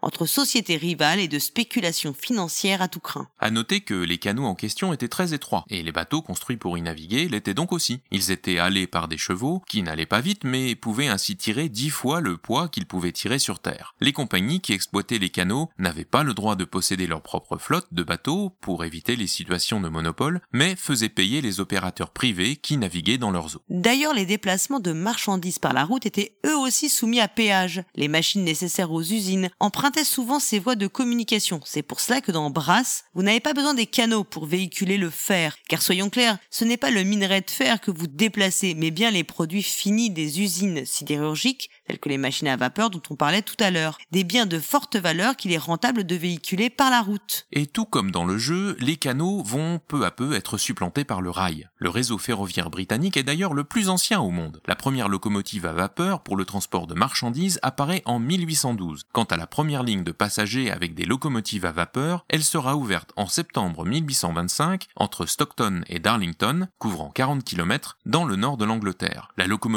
peut atteindre les 30 km heure. Elle est l'œuvre de l'ingénieur George Stephenson, un autre personnage présent dans le jeu et un des pères du chemin de fer. À partir de 1830, le développement s'accélère et donne lieu à une railmania, comme cela s'était passé pour le développement des réseaux de canaux, 30 ans plus tôt. Birmingham, la ville centrale de notre jeu, voit le chemin de fer arriver en 1837 et sera relié à Londres l'année suivante. La ville devient alors la deuxième plus grande agglomération d'Angleterre après la capitale. La spéculation financière, commerciale, technologique sur le chemin de fer débouche sur des investissements massifs à partir de 1844. En seulement deux ans, 5700 km de lignes sont construits en Angleterre par des sociétés privées, l'État achetant les terrains afin d'assurer une visibilité et d'abaisser le coût total de l'investissement. Au total, 10 000 km de rails sont posés en trois ans en Angleterre, entre 1844 et 1846, soit plus de la moitié du réseau actuel britannique.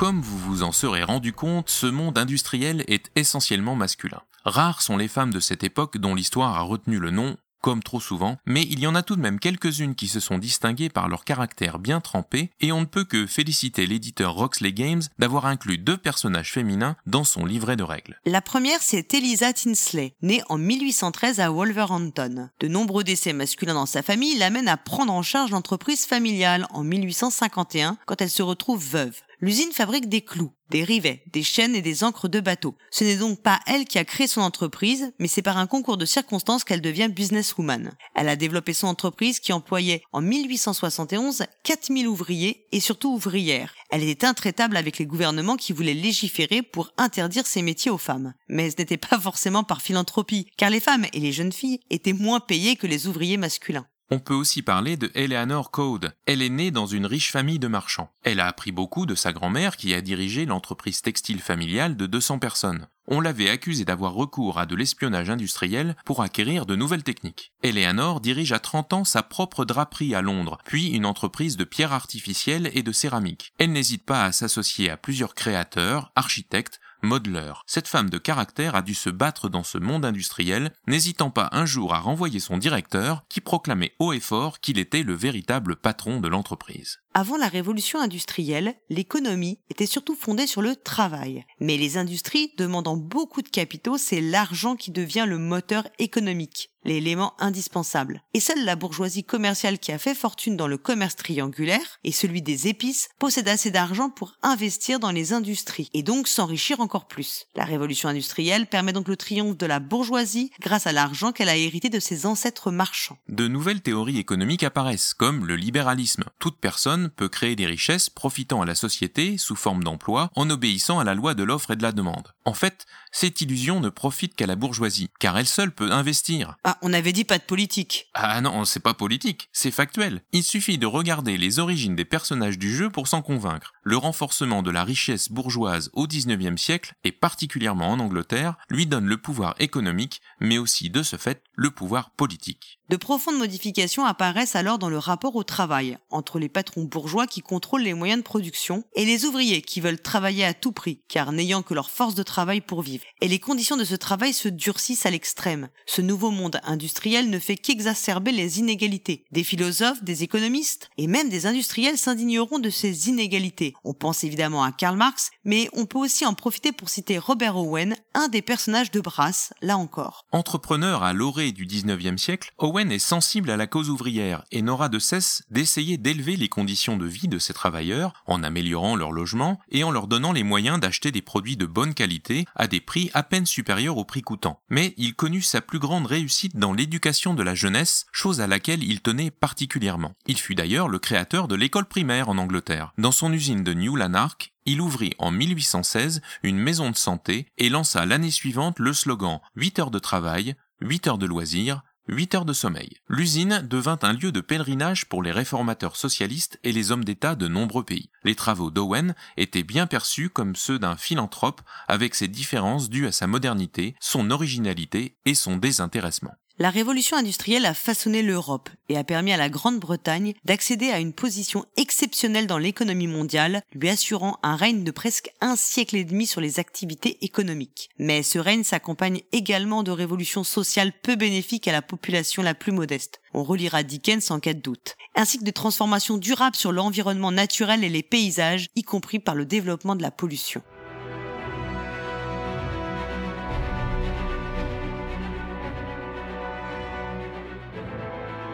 Mais si nous avons parlé de charbon, de sidérurgie, de filature de coton et de poterie, on ne sait toujours pas pourquoi le jeu s'appelle brass. Certes, en anglais cela désigne le laiton, mais l'explication est sans doute ailleurs. Car depuis le XVIe siècle, dans le nord de l'Angleterre, brass, c'est aussi un mot d'argot qui désigne tout simplement l'argent. En bon connaisseur de l'histoire, Martin Wallace a peut-être voulu nous rappeler ainsi que c'est bel et bien la montée en puissance de l'argent, comme carburant de l'économie moderne, qui résume cette période qu'il nous dépeint dans son jeu. On se retrouve dans deux mois pour un nouveau jeu et une nouvelle époque à explorer ensemble. Et en attendant, jouez, Jouez bien.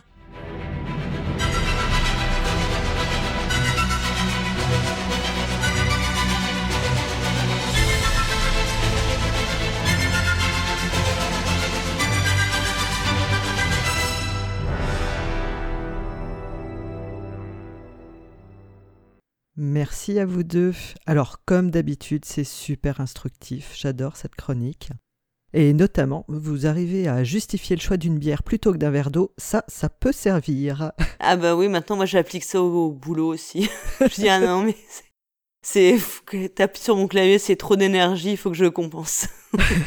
Est-ce que tu crois que ça peut marcher avec le champagne? Mais c'est pas le même budget du coup. Tu sais que moi, à chaque fois que je sors mon jeu brasse, alors c'est Lancashire, hein, il n'y a pas les bières, Ouais. mais je pense à Peaky Blinders, qui, Oui. qui clairement sont dans la Black Country, euh, tout Oui, sale, c'est plein vrai. de suie. euh, J'y Ouais, pense c'est régulièrement. exactement le même, euh, c'est exactement le même, euh, comment dire, le même, euh, la même zone géographique effectivement. Mm. Mais c'est vrai qu'après le, le- là le sujet historique était euh, quand même, euh, c'est pas aride ou austère, mais quand même euh, plus rude que euh, quand on a fait, je pense, euh, Lorenzo ou des, tu vois, ce genre de, enfin la famille Médicis. Ouais. Là, on est c'est un peu moins, un peu moins. Il y a un peu moins de paillettes, c'est c'est quand même une période de l'histoire qui est quand même assez dure et qui a complètement façonné le monde dans lequel on vit aujourd'hui en fait, euh, qui a été euh, voilà. Clairement. Donc euh, c'était intéressant, c'était un peu, je pense que Brass c'était un peu un passage obligé dans les dans les jeux à thème historique vraiment fort et vraiment ancré. Donc. Oui, tout à fait d'accord. Et bien maintenant on va partir dans un autre univers avec la nouvelle euh, le nouveau segment de Zéphiriel pour Soliloque. Donc quelle expérience solo va-t-il nous parler ce mois-ci? Bonjour à tous et bienvenue dans votre nouvel épisode de Soliloque. Aujourd'hui, je vais vous parler d'un jeu que je joue en solo mais qui n'est pas prévu pour cela à la base, bien qu'il y ait un mode, voire plus, pour ceci. Aujourd'hui, je vous parle des ruines perdues de Narak. À la création, on retrouve un, un auteur et une autrice qui sont Elwen et Min. Petit aparté à part sur ça, c'est bien sûr pas leur vrai nom, ce sont le- les noms de leurs personnages de GN, a priori, en tout cas c'est ce que j'ai vu. Euh, c'est euh, localisé en France chez Yellow à partir de 12 ans pour des parties de environ une heure euh, et que vous trouverez chez euh, notre partenaire La Caverne du Gobelin pour un prix exceptionnel, mesdames et messieurs, de 57,90 euros. On peut jouer jusqu'à 4 joueurs, bien entendu, le solo et de la partie, sinon je ne vous en parlerai pas ici. Alors, les ruines perdues de Narak, c'est quoi? Euh, bah, Écoutez, si vous aimez Indiana Jones, si vous aimez le professeur Challenger ou si vous êtes fan de Percy Fawcett, les ruines de Narak semblent être à peu près pour vous. C'est un jeu de deck building et de pose d'ouvriers où vous allez être à la tête d'une expédition euh, qui vient découvrir une île étrange perdue dans l'océan et euh, de voir que cette île fut le berceau d'une civilisation perdue. Durant vos explorations, bien sûr, vous allez découvrir que cette île est protégée par des animaux gigantesques qu'on va appeler gardiens. Vous allez étudier l'ancienne civilisation, manipuler des artefacts étranges et marquer des points pour écraser vos adversaires. Le système de jeu pour lui est assez simple. Vous commencez votre tour avec deux aventuriers, cinq cartes en main et quelques ressources. Puis chaque joueur va effectuer une action, passer la main à son adversaire et ainsi de suite jusqu'à ce que tout le monde passe son tour. Puis on recommence une nouvelle manche avec un setup plus ou moins différent à chaque fois. Pendant votre tour, vous pouvez explorer des ruines, combattre des monstres, acheter de l'équipement, découvrir des artefacts et étudier la civilisation perdue de Narak. Bref, tout un univers merveilleux vous attend pour cette heure de partie. Je ne vais pas présenter le jeu ici ou toutes ses mécaniques, bien sûr. Je vous renvoie à l'émission du jeu du mois de mai 2021 où Cyrus rentre dans plus de détails pour présenter le jeu. Ce qu'il fait très bien, bien évidemment, parce que c'est le président de Proxy donc il fait forcément les choses bien. Non, ici, je vais m'intéresser à un autre aspect du jeu, d'autres aspects du jeu, la cohérence de l'univers qu'il propose et bien sûr le solo. Alors, je vais faire un point tout particulier sur la cohérence de l'univers qui est proposé par le jeu, parce que je trouve que c'est assez développé et assez particulier euh, de ce point de vue. Qu'est-ce que j'entends par là? C'est simple. Déjà, le plateau de jeu est assez généreux en termes de matériel et de visuel. Il y a énormément de matos à manipuler. Pour ma part, je trouve ça super agréable que d'avoir juste des pions en carton. Euh, c'est pas juste des pions, c'est aussi, on va avoir des rubis, des tablettes, des pointes de flèches. Euh, bref, il y a tout un effort qui a été fait autour de ça pour garder une espèce d'ambiance et de cohérence. L'aspect recherche du jeu, c'est-à-dire euh, gagner des points sur vraiment la recherche de la civilisation perdue, n'est pas en reste de ce côté-là. On dispose d'une loupe et d'un carnet qu'on fait monter petit petit sur une piste de hiéroglyphes. Tout ça dans une cohérence d'étude. Le carnet, lui, ne peut pas dépasser la loupe sur cette piste parce que par logique, on va étudier des hiéroglyphes avec une loupe avant de prendre des notes sur son carnet et de les traduire. J'adore cet aspect du jeu en fait qui fait une espèce de lien entre des règles méta et un univers déjà cohérent en soi et en fait quand, quand tout est mêlé, non seulement la compréhension des règles est plus simple, mais du coup tout devient logique. Côté euh, exploration, c'est assez identique. On a déjà un magnifique panorama de fond qui montre l'étendue de l'île et de ses ruines. On a les camps de base qui sont euh, tout en bas du panorama, puis les temples proches qui sont juste au-dessus, et enfin plus loin, à la limite de, la ligne d'horizon, on va avoir les temples les plus prestigieux, ceux qui apportent le plus de ressources. Pour accéder aux 10 temples, nous devons dépenser des ressources de voyage via euh, les cartes directement. Ce sont des ressources qui sont représentées par des bots sur le camp de base et une jeep ou un bateau pour les temples. Bien sûr, pour accéder aux temples, il faut savoir se repérer sur une carte. Des boussoles sont donc nécessaires à la dépense. Pour les premiers temples, trois boussoles seront demandées. Pour les temples plus lointains, six seront utiles. Les boussoles ici, en termes de cohérence, c'est pas juste un objet qu'on va dépenser ou donner à quelqu'un, mais c'est du temps qu'on passe pour trouver son chemin sur la carte avec la boussole directement. Donc même les ressources de jeep ou de bateau sont cohérentes sur le panorama. En fait, quand on va regarder l'image globale, les temples qui sont accessibles par voie de terre sur la gauche du plateau et par voie fluviale sur, la droite du plateau, bah, tout ça en fait c'est cohérent avec ce qu'on dépense. On va dépenser une carte avec une jeep si on va sur la terre ou un bateau si on va sur la mer. Enfin sur le fleuve en tout cas. Tout ça, bien sûr, c'est du détail, hein, c'est juste un détail visuel, mais pour moi, c'est un vrai plus quand on se projette un peu plus dans le jeu, en fait. Bien entendu, le nombre de jeeps ou de bateaux qu'on va dépenser sont là aussi une notion de temps. On en dépense un pour les, ou une, une jeep ou un bateau pour les, les temples les plus proches. On va en dé- dépenser deux pour voyager au plus loin. Et enfin, un dernier point de cohérence, et pas des moindres, les manches de jeu et les artefacts disponibles. À la première manche de jeu, un seul artefact est disponible, tandis qu'à la cinquième manche, à la dernière manche du jeu, il y en aura 5 disponibles. Et à l'inverse, les équipements au camp de base sont au nombre de 5 au début et vont diminuer au fur et à mesure du jeu. Et à la cinquième manche, on n'en aura plus qu'un seul. L'idée ici, elle est assez simple finalement, c'est à représenter votre exploration à travers le temps et à travers les temples. Dans un premier temps, vous avez un seul artefact parce que vous n'avez pas découvert énormément de choses, mais plus vous découvrez des secrets, plus vous découvrez des temples mystérieux et plus vous aurez accès à ces artefacts. Tandis que, à l'inverse, plus vous passez de temps sur l'île, plus les ressources de camp que vous avez apportées sont amoindries. Qu'en fait, tout devient ultra cohérent dans le temps passé. La petite cerise que le gâteau, pour moi, évidemment, c'est le livret de règles qui est rédigé comme un carnet de voyage. Au début de chaque page ou chaque chapitre de règles, on a jour 5, jour 6, jour 9, jour 12, avec une petite phrase qui explique ce qu'on va voir dans les règles. C'est absolument merveilleux. Quand moi je lis les, livres de règles, je trouve ça vraiment génial d'avoir déjà une ambiance de jeu qui est, donnée. Alors bien entendu, tous les jeux qu'on connaît ont des cohérences entre univers et règles, hein, à des degrés plus ou moins élevés. Le but ici, c'est pas d'ériger Narak au rang de quoi que ce soit, mais juste de pointer l'effort. Parce que moi, quand je joue en solo sur ce genre de jeu, bah, en fait, j'ai besoin de ressentir cet univers de jeu. J'ai besoin de me projeter et de comprendre ce que je suis en train de faire et pourquoi la règle parfois me fait chier et pourquoi, bah, en fait, elle est complètement cohérente avec ce que je suis en train de faire. Ça change ma motivation, ça fait vivre plus d'aventures. En parlant de solo, bah, on va faire un petit point sur ce mode, puisqu'évidemment c'est le sujet de cette chronique à la base. Il y a deux modes solo sur le, jeu des runes perdues de Narak. Le premier mode est le mode principal du jeu, c'est le, mode le plus simple, vous jouez contre un adversaire qui est géré par le jeu directement. Ce dernier possède 10 actions représentées sous forme de tuiles que vous retournez pour lui à chaque tour et vous, vous faites l'action euh, que la tuile vous dit de faire. C'est extrêmement classique et en plus de pouvoir gérer la difficulté en remplaçant des tuiles au début du jeu par des tuiles plus difficiles, l'adversaire possède des ouvriers supplémentaires par rapport à vous et il n'a aucune contrainte de dépense de ressources qui rend parfois le truc complètement injuste, mais pourquoi pas. Donc très classique, mais est-ce intéressant? Pour moi la réponse est oui. Je me suis clairement éclaté sur, euh, sur le jeu solo de base, hein, j'entends. Euh, c'est challengeant, on va étudier énormément les tours pour pas se retrouver bloqué sur une exploration ou une ressource qu'on convoitait. On sait ce que l'adversaire a dans ses tuiles, on sait ce qu'il vient de jouer, donc on sait ce qu'il peut jouer.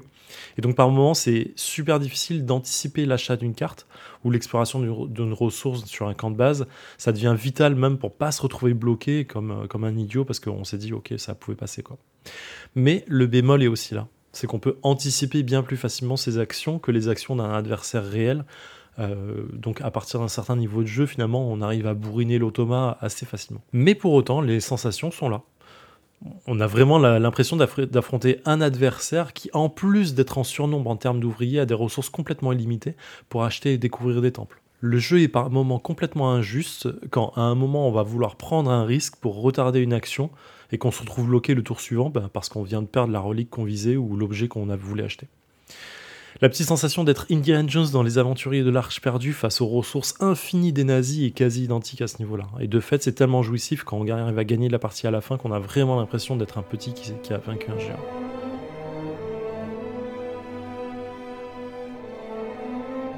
Trouver une carte qui vous fera voyager vers le lointain en avion pour prendre de l'avance et découvrir un nouveau temple, c'est vraiment cool en vrai.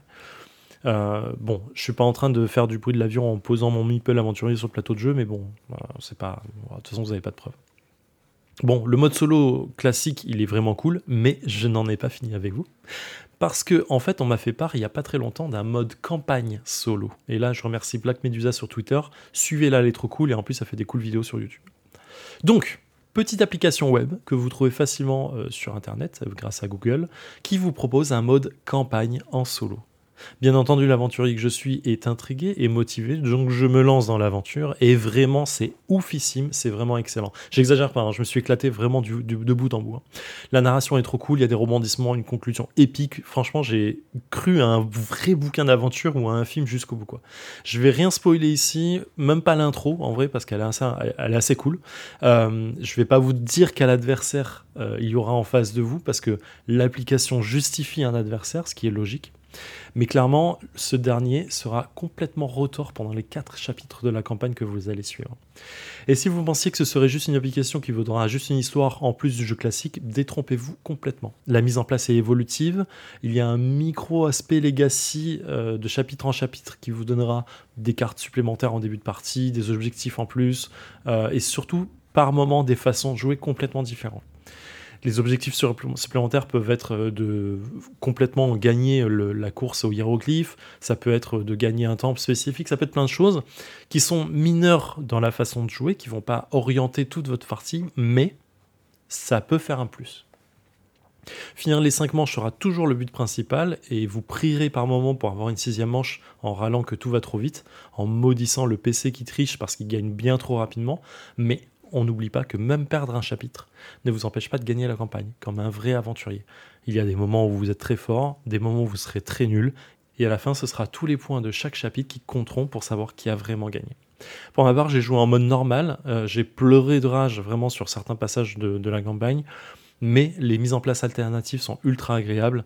Moi, je me suis mis une petite musique de fond sur le thème d'aventure, Indiana Jones bien évidemment, et vous allez voir, vous passerez un excellent moment.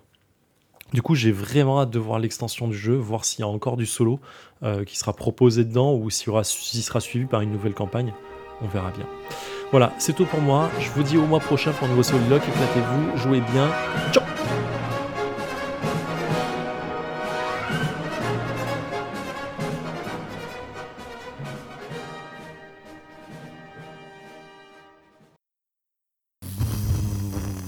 On atterrit, attention dans la jungle Ah, les ruines perdues de Narak. Et deux soliloques en un, hein, il a fait fort. hein. Oui, c'est vrai, il nous propose deux, deux modes de jeu solo. Alors ça, c'est euh, même pour les auteurs, c'est cool d'avoir euh, d'avoir euh, conçu ça. Là, on est plus dans, tu vois, c'est un peu plus sexy que la révolution industrielle du tout de suite. Et j'ai noté quand même que Zephyriel avait encore fait plein de compliments à Cyrus, parce que déjà, il avait parlé de Battlestar Galactica la dernière fois, c'était un, jeu des- un des jeux préférés de Cyrus. Là, il lui a fait plein de compliments. Moi, je trouve ça super louche, hein, quand même, je, je tiens à le préciser. Le faillot, Ouais. il, veut le, les- il veut le 32e Oui, étage. je pense que c'est ça. Il veut, il veut un, bureau un peu plus grand. Et ouais, j'étais vraiment intéressée parce que donc bon, on comprend qu'il y a le mode classique qui est très bien, mais ce mode campagne, moi, j'avais récupéré aussi les fichiers et euh, je sens que ça a vraiment euh, beaucoup plu à Zephyriel et que Mm. c'est assez euh, original d'avoir parce que c'est quand même un jeu de plus de apparenté gestion au départ, donc de créer ce, ce côté narratif, campagne, etc. dans le dans le jeu, je trouve ça super cool. Et il me semble qu'il avait streamé euh, sa partie. Ah, possible. Ouais, Mais- pour le défausser, il me semble. Mais je suis pas sûre. Hein. Ouais. Je...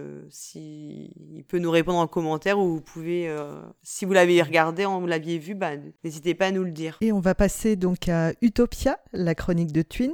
Et de quoi va-t-il nous parler? C'est plus les zombies hein, maintenant. Non, non, non, les zombies, c'est trop tard. Là, il l'a fait. euh, il pourra plus jamais nous servir cette excuse-là. Donc, on va découvrir de quoi il nous parle ce mois-ci.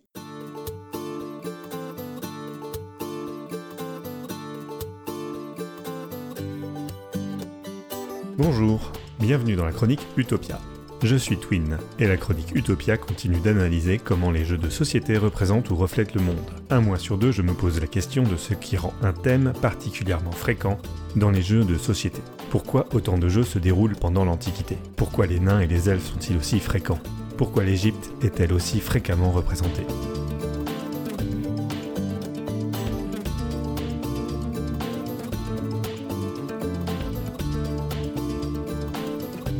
Et dans cette dixième chronique, je vous propose d'explorer les donjons et de répondre à cette question pourquoi y a-t-il autant de jeux qui se déroulent dans des donjons? Dis, papy, c'est quoi les donjons? Je vais commencer avec la nécessaire précision de vocabulaire. En langue française, le donjon est la plus haute tour d'un château fort. En anglais, le terme dungeon désigne les souterrains, les cachots et les oubliettes d'un château fort. Mais depuis le succès planétaire du jeu Dungeons and Dragons, le terme donjon, par anglicisme, désigne aussi en français dans le hobby ces mêmes souterrains sombres et humides. La définition d'un donjon que l'on pourrait donner pour le hobby, c'est un ensemble de couloirs, de salles, avec une fonction donnée, d'opposition, tant des obstacles que des adversaires, et des récompenses. Le donjon est un biome naturel pour de nombreux monstres et malandrins, et le lieu d'aventure pour les guerriers, magiciens et autres barbares de médiéval fantasy. On peut noter que parfois d'autres lieux sont gérés comme des donjons, comme des réseaux de chemins et de clairières dans une forêt ou dans un marais. Le genre de jeu d'exploration de donjons est souvent désigné dans le hobby sous l'appellation anglophone de Dungeon Crawler, soit littéralement de rampement dans les donjons. Le site BGG en recense ainsi plus de 300, dont le plus emblématique est certainement Decent, un jeu de Kevin Wilson de 2005 chez Fantasy Flight Games. Il met en scène des aventuriers avides de pouvoir et d'argent, qui s'aventurent dans des donjons dangereux, gérés par une des joueuses, cette dernière contrôle les adversaires et certains obstacles environnementaux. Le jeu le mieux noté de BGG, Gloomhaven, met principalement en scène des explorations de donjons. D'autres jeux simulent ces explorations de donjons, mais dans d'autres environnements, comme des vaisseaux spatiaux pour Star Wars Imperial Assault et Space Hulk, ou des bâtisses hantées dans Les demeures de l'épouvante. La grande fréquence des donjons dans le hobby peut tout d'abord s'expliquer par un certain intérêt tactique du donjon. C'est un lieu clos, ce qui permet de limiter et contraindre les options tactiques des joueuses. Gestion des lignes de vue, obstacles et blocage des issues, position relative des aventuriers et de leurs adversaires sont quelques-unes des contraintes ludiques bien soutenues par le biome donjon. C'est aussi un lieu sombre et dangereux, propice à user les ressources des aventuriers, la lumière, la nourriture, les soins, etc. C'est enfin un lieu qui tient du labyrinthe. Il y a donc un enjeu ludique à s'y retrouver et à y trouver ce qu'on y vient y chercher. Un trésor, un adversaire légendaire, l'amour ou la franche camaraderie qui s'y développe entre les aventuriers. Dans certains cas, c'est aussi un lieu qui peut être généré de manière aléatoire pour plus de rejouabilité. C'est le cas du jeu de rôle Oltré par exemple, qui génère de manière semi-aléatoire ces donjons appelés ruines. Le hobby du jeu de société n'est pas le seul à avoir identifié et utilisé de manière extensive le donjon comme lieu privilégié d'aventure. Il y en a de très nombreux dans le jeu vidéo. On peut citer par exemple le récent Darkest Dungeon, qui est un roguelike de 2016, mais aussi Rogue, un jeu de 1980 dont on a par la suite tiré le terme roguelike. Cette date précoce de 1980 souligne d'ailleurs que le donjon est présent depuis très longtemps dans les jeux vidéo. Dans le hobby des jeux de rôle, les donjons sont particulièrement fréquents aussi, notamment dans tous les jeux de medieval fantasy, et au premier titre, Dungeons Dragons, dont on a parlé pour évoquer la contamination du sens anglais du terme dungeon. La première mouture de Dungeons Dragons date de 1974, et l'exploration des donjons y est explicitement une des sources principales d'aventure. Or, l'aventure du jeu de rôle, si elle débute en particulier avec Dungeons Dragons, doit une grande part de son inspiration au Seigneur des Anneaux.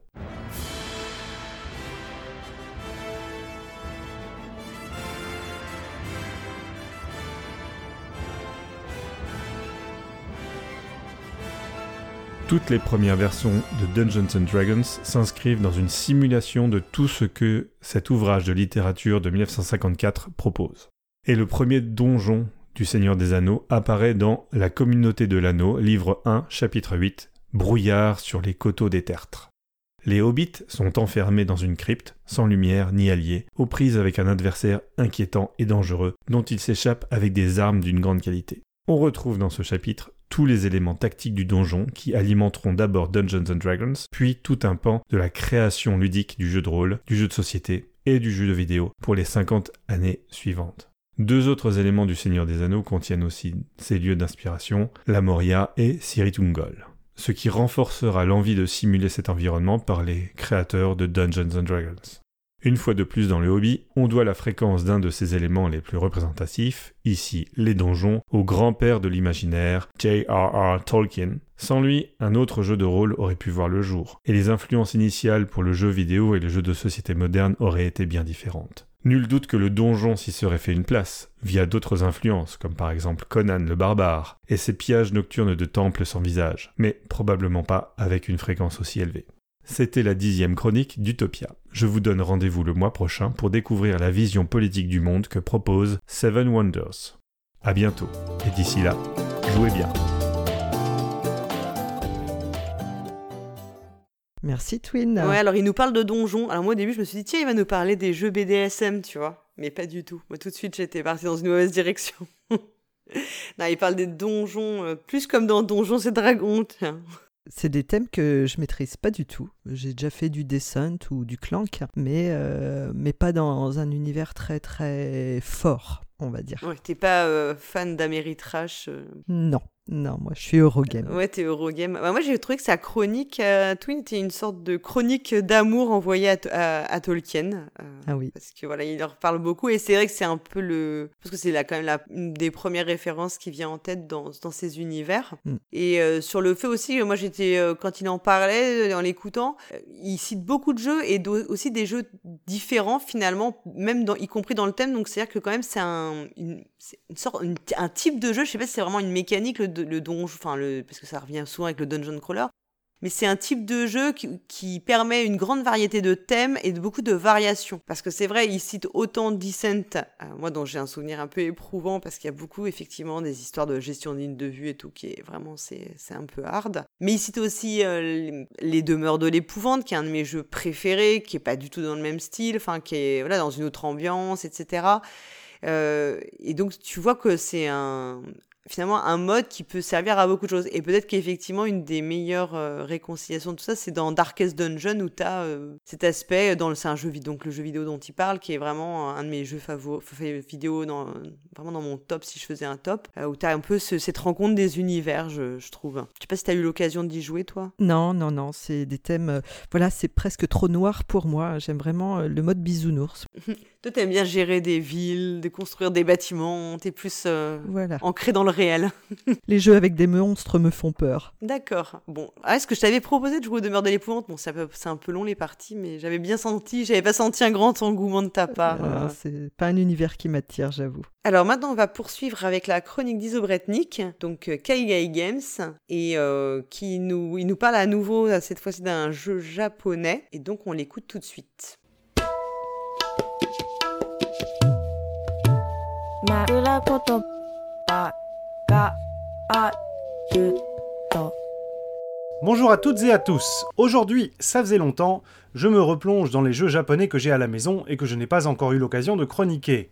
Celui dont je vais vous parler, histoire d'embêter le chef, est un roll and write. Enfin, roll and write, c'est peu dire, puisqu'en plus du dé, il y a des cartes. Boum Doublé du Japon face à Cyrus l'Ancien.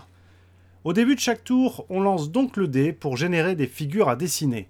Le hasard va doublement nous assommer puisqu'en plus du résultat du dé, les cartes figures se déplacent tour par tour, ce qui veut dire qu'il peut arriver qu'on n'ait jamais la figure que l'on souhaite. Contrainte 2, joueur 0. Mais ce n'est qu'un début, rassurez-vous. Des contraintes, il y en a tellement dans ce jeu qu'on pourrait créer un nouveau genre tout entier. Le jeu dont je vous parle s'appelle Yojohan Paper Saikei.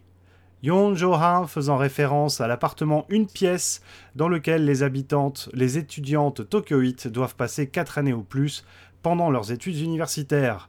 4 tatamis et demi, la traduction française du Yojohan. C'est en gros 7,5 mètres carrés. Autant dire que votre collection de jeux de société restera chez vos parents. Ou alors, vous n'emmènerez que les roll and. Mhm. Au début de la partie, vous allez toutes recevoir une feuille vierge représentant votre appartement, selon un découpage bien précis. Quatre tatamis entourent un demi-tatami au milieu de l'appartement. Ici et là sont posés des objets qui viennent bloquer certains espaces de la feuille. Un zabouton, un coussin plat sur lequel on pose ses fesses dans les appartements et maisons traditionnelles, un ventilateur, parce que pas question d'envisager l'air conditionné avec un budget d'étudiante, une canette vide et quelques rouleaux de papier toilette. Vous connaissez l'amour des japonaises pour tout ce qui est caca, hein? Imagine si tu m'entends. Les joueuses vont se partager 5 crayons de couleur avec un thème pour chacune des couleurs. Le rouge pour les relations amoureuses, le violet pour la musique, enfin les loisirs. À vous de voir quel espace vous souhaitez consacrer à chacun des 5 éléments qui peuvent remplir votre appartement. En termes plus coutumiers des japonaises, les cinq couleurs font référence au baito, de l'allemand Arbeit, comprendre un job étudiante. Mes étudiantes d'ailleurs consacrent au moins 15 à 20 heures par semaine à leur job étudiante, parfois le double, voire même plus. L'amour, les loisirs, les relations amicales, j'ai traduit littéralement, et les études. Les formes que vous allez utiliser pour remplir votre appartement évoquent celles que l'on retrouve souvent, à savoir des pentaminos et autres pièces à la Tetris. L'idée va être de combiner les couleurs et de remplir les pièces de la façon la plus efficace possible pour générer des points de victoire sans en perdre trop, ni se bloquer pour des raisons mécaniques. Genre, on ne met pas Jean-Luc, le copain français, sur le même tatami que Takashi, l'autre copain. Oui, bon. Le thème n'est pas parfait, vous l'aurez compris, et vous aurez compris qu'en termes mécaniques, on ne pourra pas euh, mettre deux couleurs identiques l'une à côté de l'autre. Il y a aussi des cartes objectifs, parce que, évidemment, que valent 10 contraintes si on peut en avoir 11, hein? Bref, c'est un beau condensé de la vie quotidienne d'une étudiante qui vit dans un espace ultra restreint, mais qui essaie de jongler de façon intelligente entre les différents aspects de son existence. La première chose que j'ai adorée dans le jeu, c'est son titre évocateur. Ça n'évoquera probablement rien chez nombre d'entre vous, mais cet espace hyper réduit où essayer de mener sa vie au mieux est très proche de nos réalités locales. Bien sûr, la vie à Tokyo est très particulière, et nombreuses sont celles qui vivent, une fois adultes, dans des appartements et maisons plus généreuses en surface. Mais à la vue de la couverture et à la lecture du titre, ça résonne immédiatement. Ça donne tout de suite envie de se replonger dans des moments de nostalgie un peu étranges. Les mécaniques du jeu sont simples et certes assez peu originales, tant cela semble avoir été vu mille fois. Pourtant, il n'y a pas à dire. L'évocation thématique, la difficulté des choix à faire qui résonnent avec nos vies quotidiennes où le temps libre est rare et précieux, la valeur à accorder aux relations sociales, gourmandes en temps, et à l'amour compliqué dans les années universitaires, l'ambiance vient prendre toute la place dans la perception du jeu. Le jeu est sorti il y a quelques années déjà, et en le ressortant, je me suis souvenu que j'avais envie d'écrire à son sujet. Cette écriture sera devenue de la voix, ce n'est pas plus mal.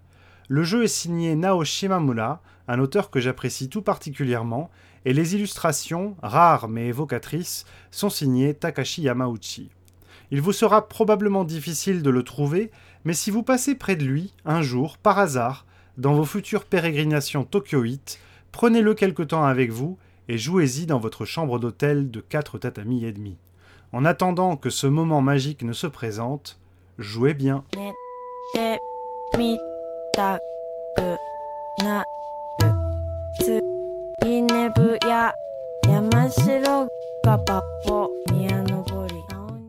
Waouh Jojo One, Paper Saike, bon, 4 tatamis et demi. bah, bah, c'est pas beaucoup en effet, hein. Va falloir apprendre à jouer à Tetris pour optimiser le rangement. à l'aide, Marie Kondo Ouais, c'est un peu ça. Et vu, vu ce qu'a dit Mécard dans sa chronique, euh, je pense que c'est un peu la surface dont il va hériter euh, à Proxy tu vois. C'est, il n'aura pas beaucoup plus parce qu'il a tellement. Je pense que le président va lui, va le garder. euh, Voilà. Et puis on voit que Iso, lui aussi, il profite du fait qu'il est expatrié comme ça au loin de Proxy de la tour Proxy. Il est assez loin pour bien tacler Cyrus. hein. Je pense qu'on a- tout le monde aura parlé de Cyrus ce mois-ci. C'est terrible. Ah, le président. Et donc j'ai, on a noté que il y avait un fort lien entre la mécanique finalement du jeu et puis son et son thème. Donc euh, ça c'est, du coup ça m'a donné envie d'essayer le jeu. Enfin si un jour je vais au Japon, je, je me noterai le, je, je demanderai à Iso comment ça s'écrit et j'essaierai de retrouver ce jeu puisque j'ai l'impression que c'est faisable peut-être de le trouver là-bas, on sait pas. Là-bas, oui, ici, ça va être beaucoup plus difficile, mais en effet, il donne envie. Moi j'aime bien les roll and ride, donc euh, voilà, je, je, je le dis, euh, j'ai pas, j'ai aucun souci. J'assume, j'assume. Ouais, j'assume pleinement.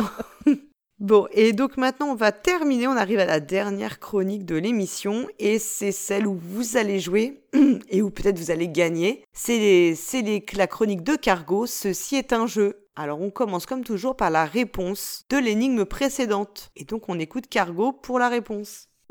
Elias, je vais te soumettre une énigme. Très inquiétante et troublante énigme que cette question. Désolé, je ne joue plus aux jeux de société depuis 5 ans. Si tu réussis, je te couvrirai d'or. Je suis prêt, allons-y, je me sens très en forme. On va s'amuser. Ceci est un jeu. Salut les joueuses et salut les joueurs, ici Cargo. Essen, c'est fini. On remballe les jeux à prix cassé, les accents bizarres et les currywurst, et on retourne finalement à notre train-train quotidien. Quoi, quoi, oui, oui, je viens de rentrer, je suis déjà nostalgique d'hier, et alors? J'en profite pour remercier tous ceux qui sont venus nous saluer sur le salon, et aussi à ceux qui auraient bien voulu, mais qui jouaient à Bitoku. Ah oui, bien sûr, je parle du jeu de société évidemment. Et donc nous voici ici réunis, là où on mélange Transformers et la vie d'Adèle, là où on met côte à côte Franklin, la tortue et Section d'assaut, nous voici ici réunis pour un nouvel épisode du jeu sur les jeux, dans un nouvel épisode de Ceci est un jeu. Et pour tous les nouveaux joueurs, je commence par la règle. Y'a personne ici à part moi qui soucie encore de respecter les règles Ceci est la règle. Dans ce jeu, je vous présente une énigme qui parle d'un jeu de société. Le but du jeu est de deviner le jeu de société en question. Cette énigme est un montage d'extraits sonores qui comporte chacun un indice sur le jeu. Les indices peuvent porter sur tout ce qui touche au jeu en question, sa mécanique, son matériel, son thème ou son nombre de boîtes vendues le dimanche sur le stand de Spiel Offensive d'Essen. Voilà, faut, faut vraiment que je passe à autre chose. Vous avez quelques semaines pour répondre et parmi les bonnes réponses, un participant sera tiré au sort et gagnera l'honneur d'être cité dans le prochain épisode des chroniques et de recevoir un goodie proxy jeu. Maintenant que vous avez compris, passons à la réponse de la dernière énigme. Jamais je n'aurais cru trouver une réponse au fond d'une bouteille. Ça ne nous empêchait pas de la chercher. Ceci est la réponse.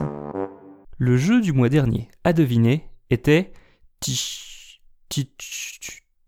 Tich. Tichu Tichu Tich. Mais comment ça se prononce ça? Joker, je fais appel au docteur S linguistique. Ce jeu se nomme Tao Ti Chu en mandarin. Il paraît donc plus exact de le prononcer Tichu plutôt que Tichu. Tao. Tichu. Ah, merci docteur. Ainsi, le jeu à deviner était Tichu, un jeu issu des jeux traditionnels chinois se jouant par équipe. Le Tichu Nankin se joue à 4 joueurs par équipe de 2, les équipiers se faisant face comme à la belote. Tichu est un jeu de défausse où le but du jeu est de se débarrasser le plus vite possible de ses cartes. C'est un jeu dit d'escalade. Le premier joueur va annoncer une combinaison de cartes et les joueurs suivants vont devoir soit passer, soit jouer le même type de combinaison mais avec des plus fortes valeurs, et ainsi de suite jusqu'à ce que tous les joueurs aient passé consécutivement. Le joueur qui est monté le plus haut remporte le pli.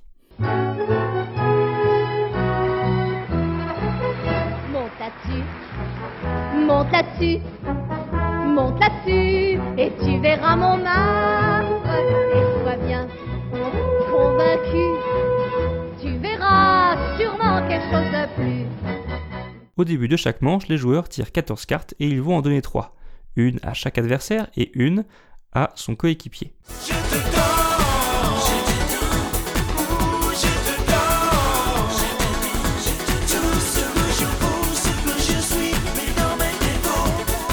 Le jeu se compose d'un jeu de 4 couleurs de 13 cartes chacune. Les combinaisons peuvent être des cartes simples, des paires, des brelans, des foules, des suites ou des paires de suites. Il existe également des combinaisons ultimes, les carrés et les quintes flush, qui peuvent être joués n'importe quand sur n'importe quelle combinaison du tour en cours.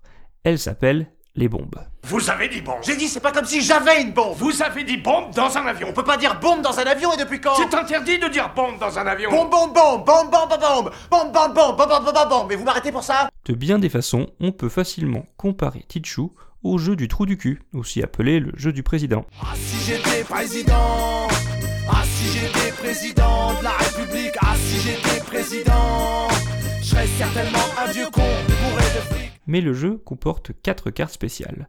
Le moineau, qui permet de commencer la manche et d'imposer, par un vœu, au prochain joueur de jouer une carte spécifique. Il y a aussi le chien, le phénix et enfin le dragon, qui est la plus forte carte simple du jeu, car elle ne peut être battue que par une bombe. Elle vaut 25 points. Mais, si le dragon remporte le pli, l'ensemble du pli remporté doit être cédé à un adversaire. Attention au dragon Un dragon 100 mètres Il n'y a pas eu de dragon dans cette région depuis un millénaire Lorsque trois joueurs ont joué toutes leurs cartes, le dernier joueur donne toutes ses cartes restantes ainsi que les plis qu'il a remportés à l'équipe adverse. La manche se termine et on compte les points. Seuls les rois, les 10, les 5, le dragon et le phénix valent des points, ainsi que les annonces Tichu et Grand Tichu. Défausser les cartes, c'est bien, mais après tout, ce qui compte, c'est les valeurs. Ah non, non, non, non, non, mais ça joue pas avec des dés, ça joue avec des cartes. Ah bon, bah, euh, moi j'en ai pas des cartes. Ah merde. Ça fait rien, on va essayer avec les dés. De toute façon, ce qui compte, c'est les valeurs. Le jeu se termine quand une des deux équipes atteint le score de 1000 points. La réponse était donc Tichu, un jeu de ours Ostetler, de 3, 4 ou 6 joueurs selon la variante choisie, pour des parties de 60 minutes environ, et illustré par Christine Alcouf pour la version de chez Tiki Edition. Maintenant que vous connaissez la réponse, on passe au tirage au sort du goodie. Donc la bonne réponse était Tichu, comme le dit notre chroniqueur mystère. Voilà, chroniqueur mystère qui parle parfaitement chinois. Donc euh, dans les commentaires, vous pouvez euh, bah, ça vous dire si vous avez reconnu ce chroniqueur. Non, ce n'est pas une chroniqueuse cette fois-ci, hein, je, je vous garantis. On va procéder au tirage au sort. Oui, donc euh, j'ai le fichier avec les bonnes réponses. Alors je crois qu'il nous a dit aussi, Cargo, c'était la première fois qu'il y avait autant de mauvaises réponses que de bonnes réponses. Donc euh, il faut qu'il arrête de monter le niveau comme ça, là, Cargo. Ah, c'était pas facile en effet. Du coup, il y a sept bonnes réponses. Donc Lana, je te laisse trouver par le moyen que tu veux un chiffre entre 1 et 7. Ça sera le 6. Et le 6, c'est Olive Link, donc qui a gagné. Bravo. Bravo à toi. Et donc Cargo prendra contact avec toi pour te t'envoyer ton goodies. Et du coup, maintenant, on va écouter la nouvelle énigme pour que quelqu'un d'autre ait la possibilité de gagner à son tour. On écoute. Quelle est la vitesse de croisière d'une hirondelle lorsqu'elle n'a aucune charge Que voulez-vous dire? Une hirondelle africaine ou une hirondelle européenne? Ceci est l'énigme. Bravo à celle ou celui qui a été tiré au sort. Il est désormais temps de se plonger dans une nouvelle énigme. Attention, mais euh, montez pas trop le son, hein, ça, ça risque de piquer un peu.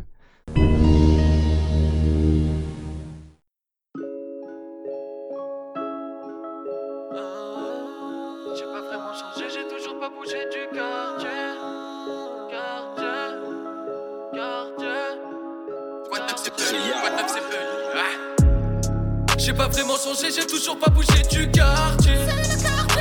Hé Einstein La fontaine, tu connais?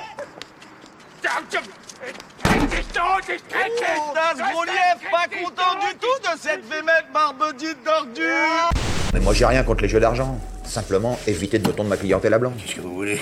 Un intéressement ou bien? Et je dis pas non. Bon, il se trouve que j'ai deux trois clients privilégiés qui me font la moitié de mon revenu annuel. Alors ceux-là, faut pas me les plumer.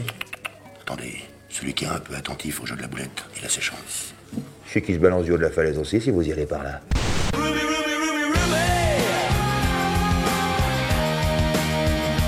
Des vrais contrebandiers Au cornis, c'est follement excitant. Viens, on va voir. C'est pas ma famille. Ils sont moches, ils sont sales, ils sont pauvres, ils sont cons. C'est pas ma famille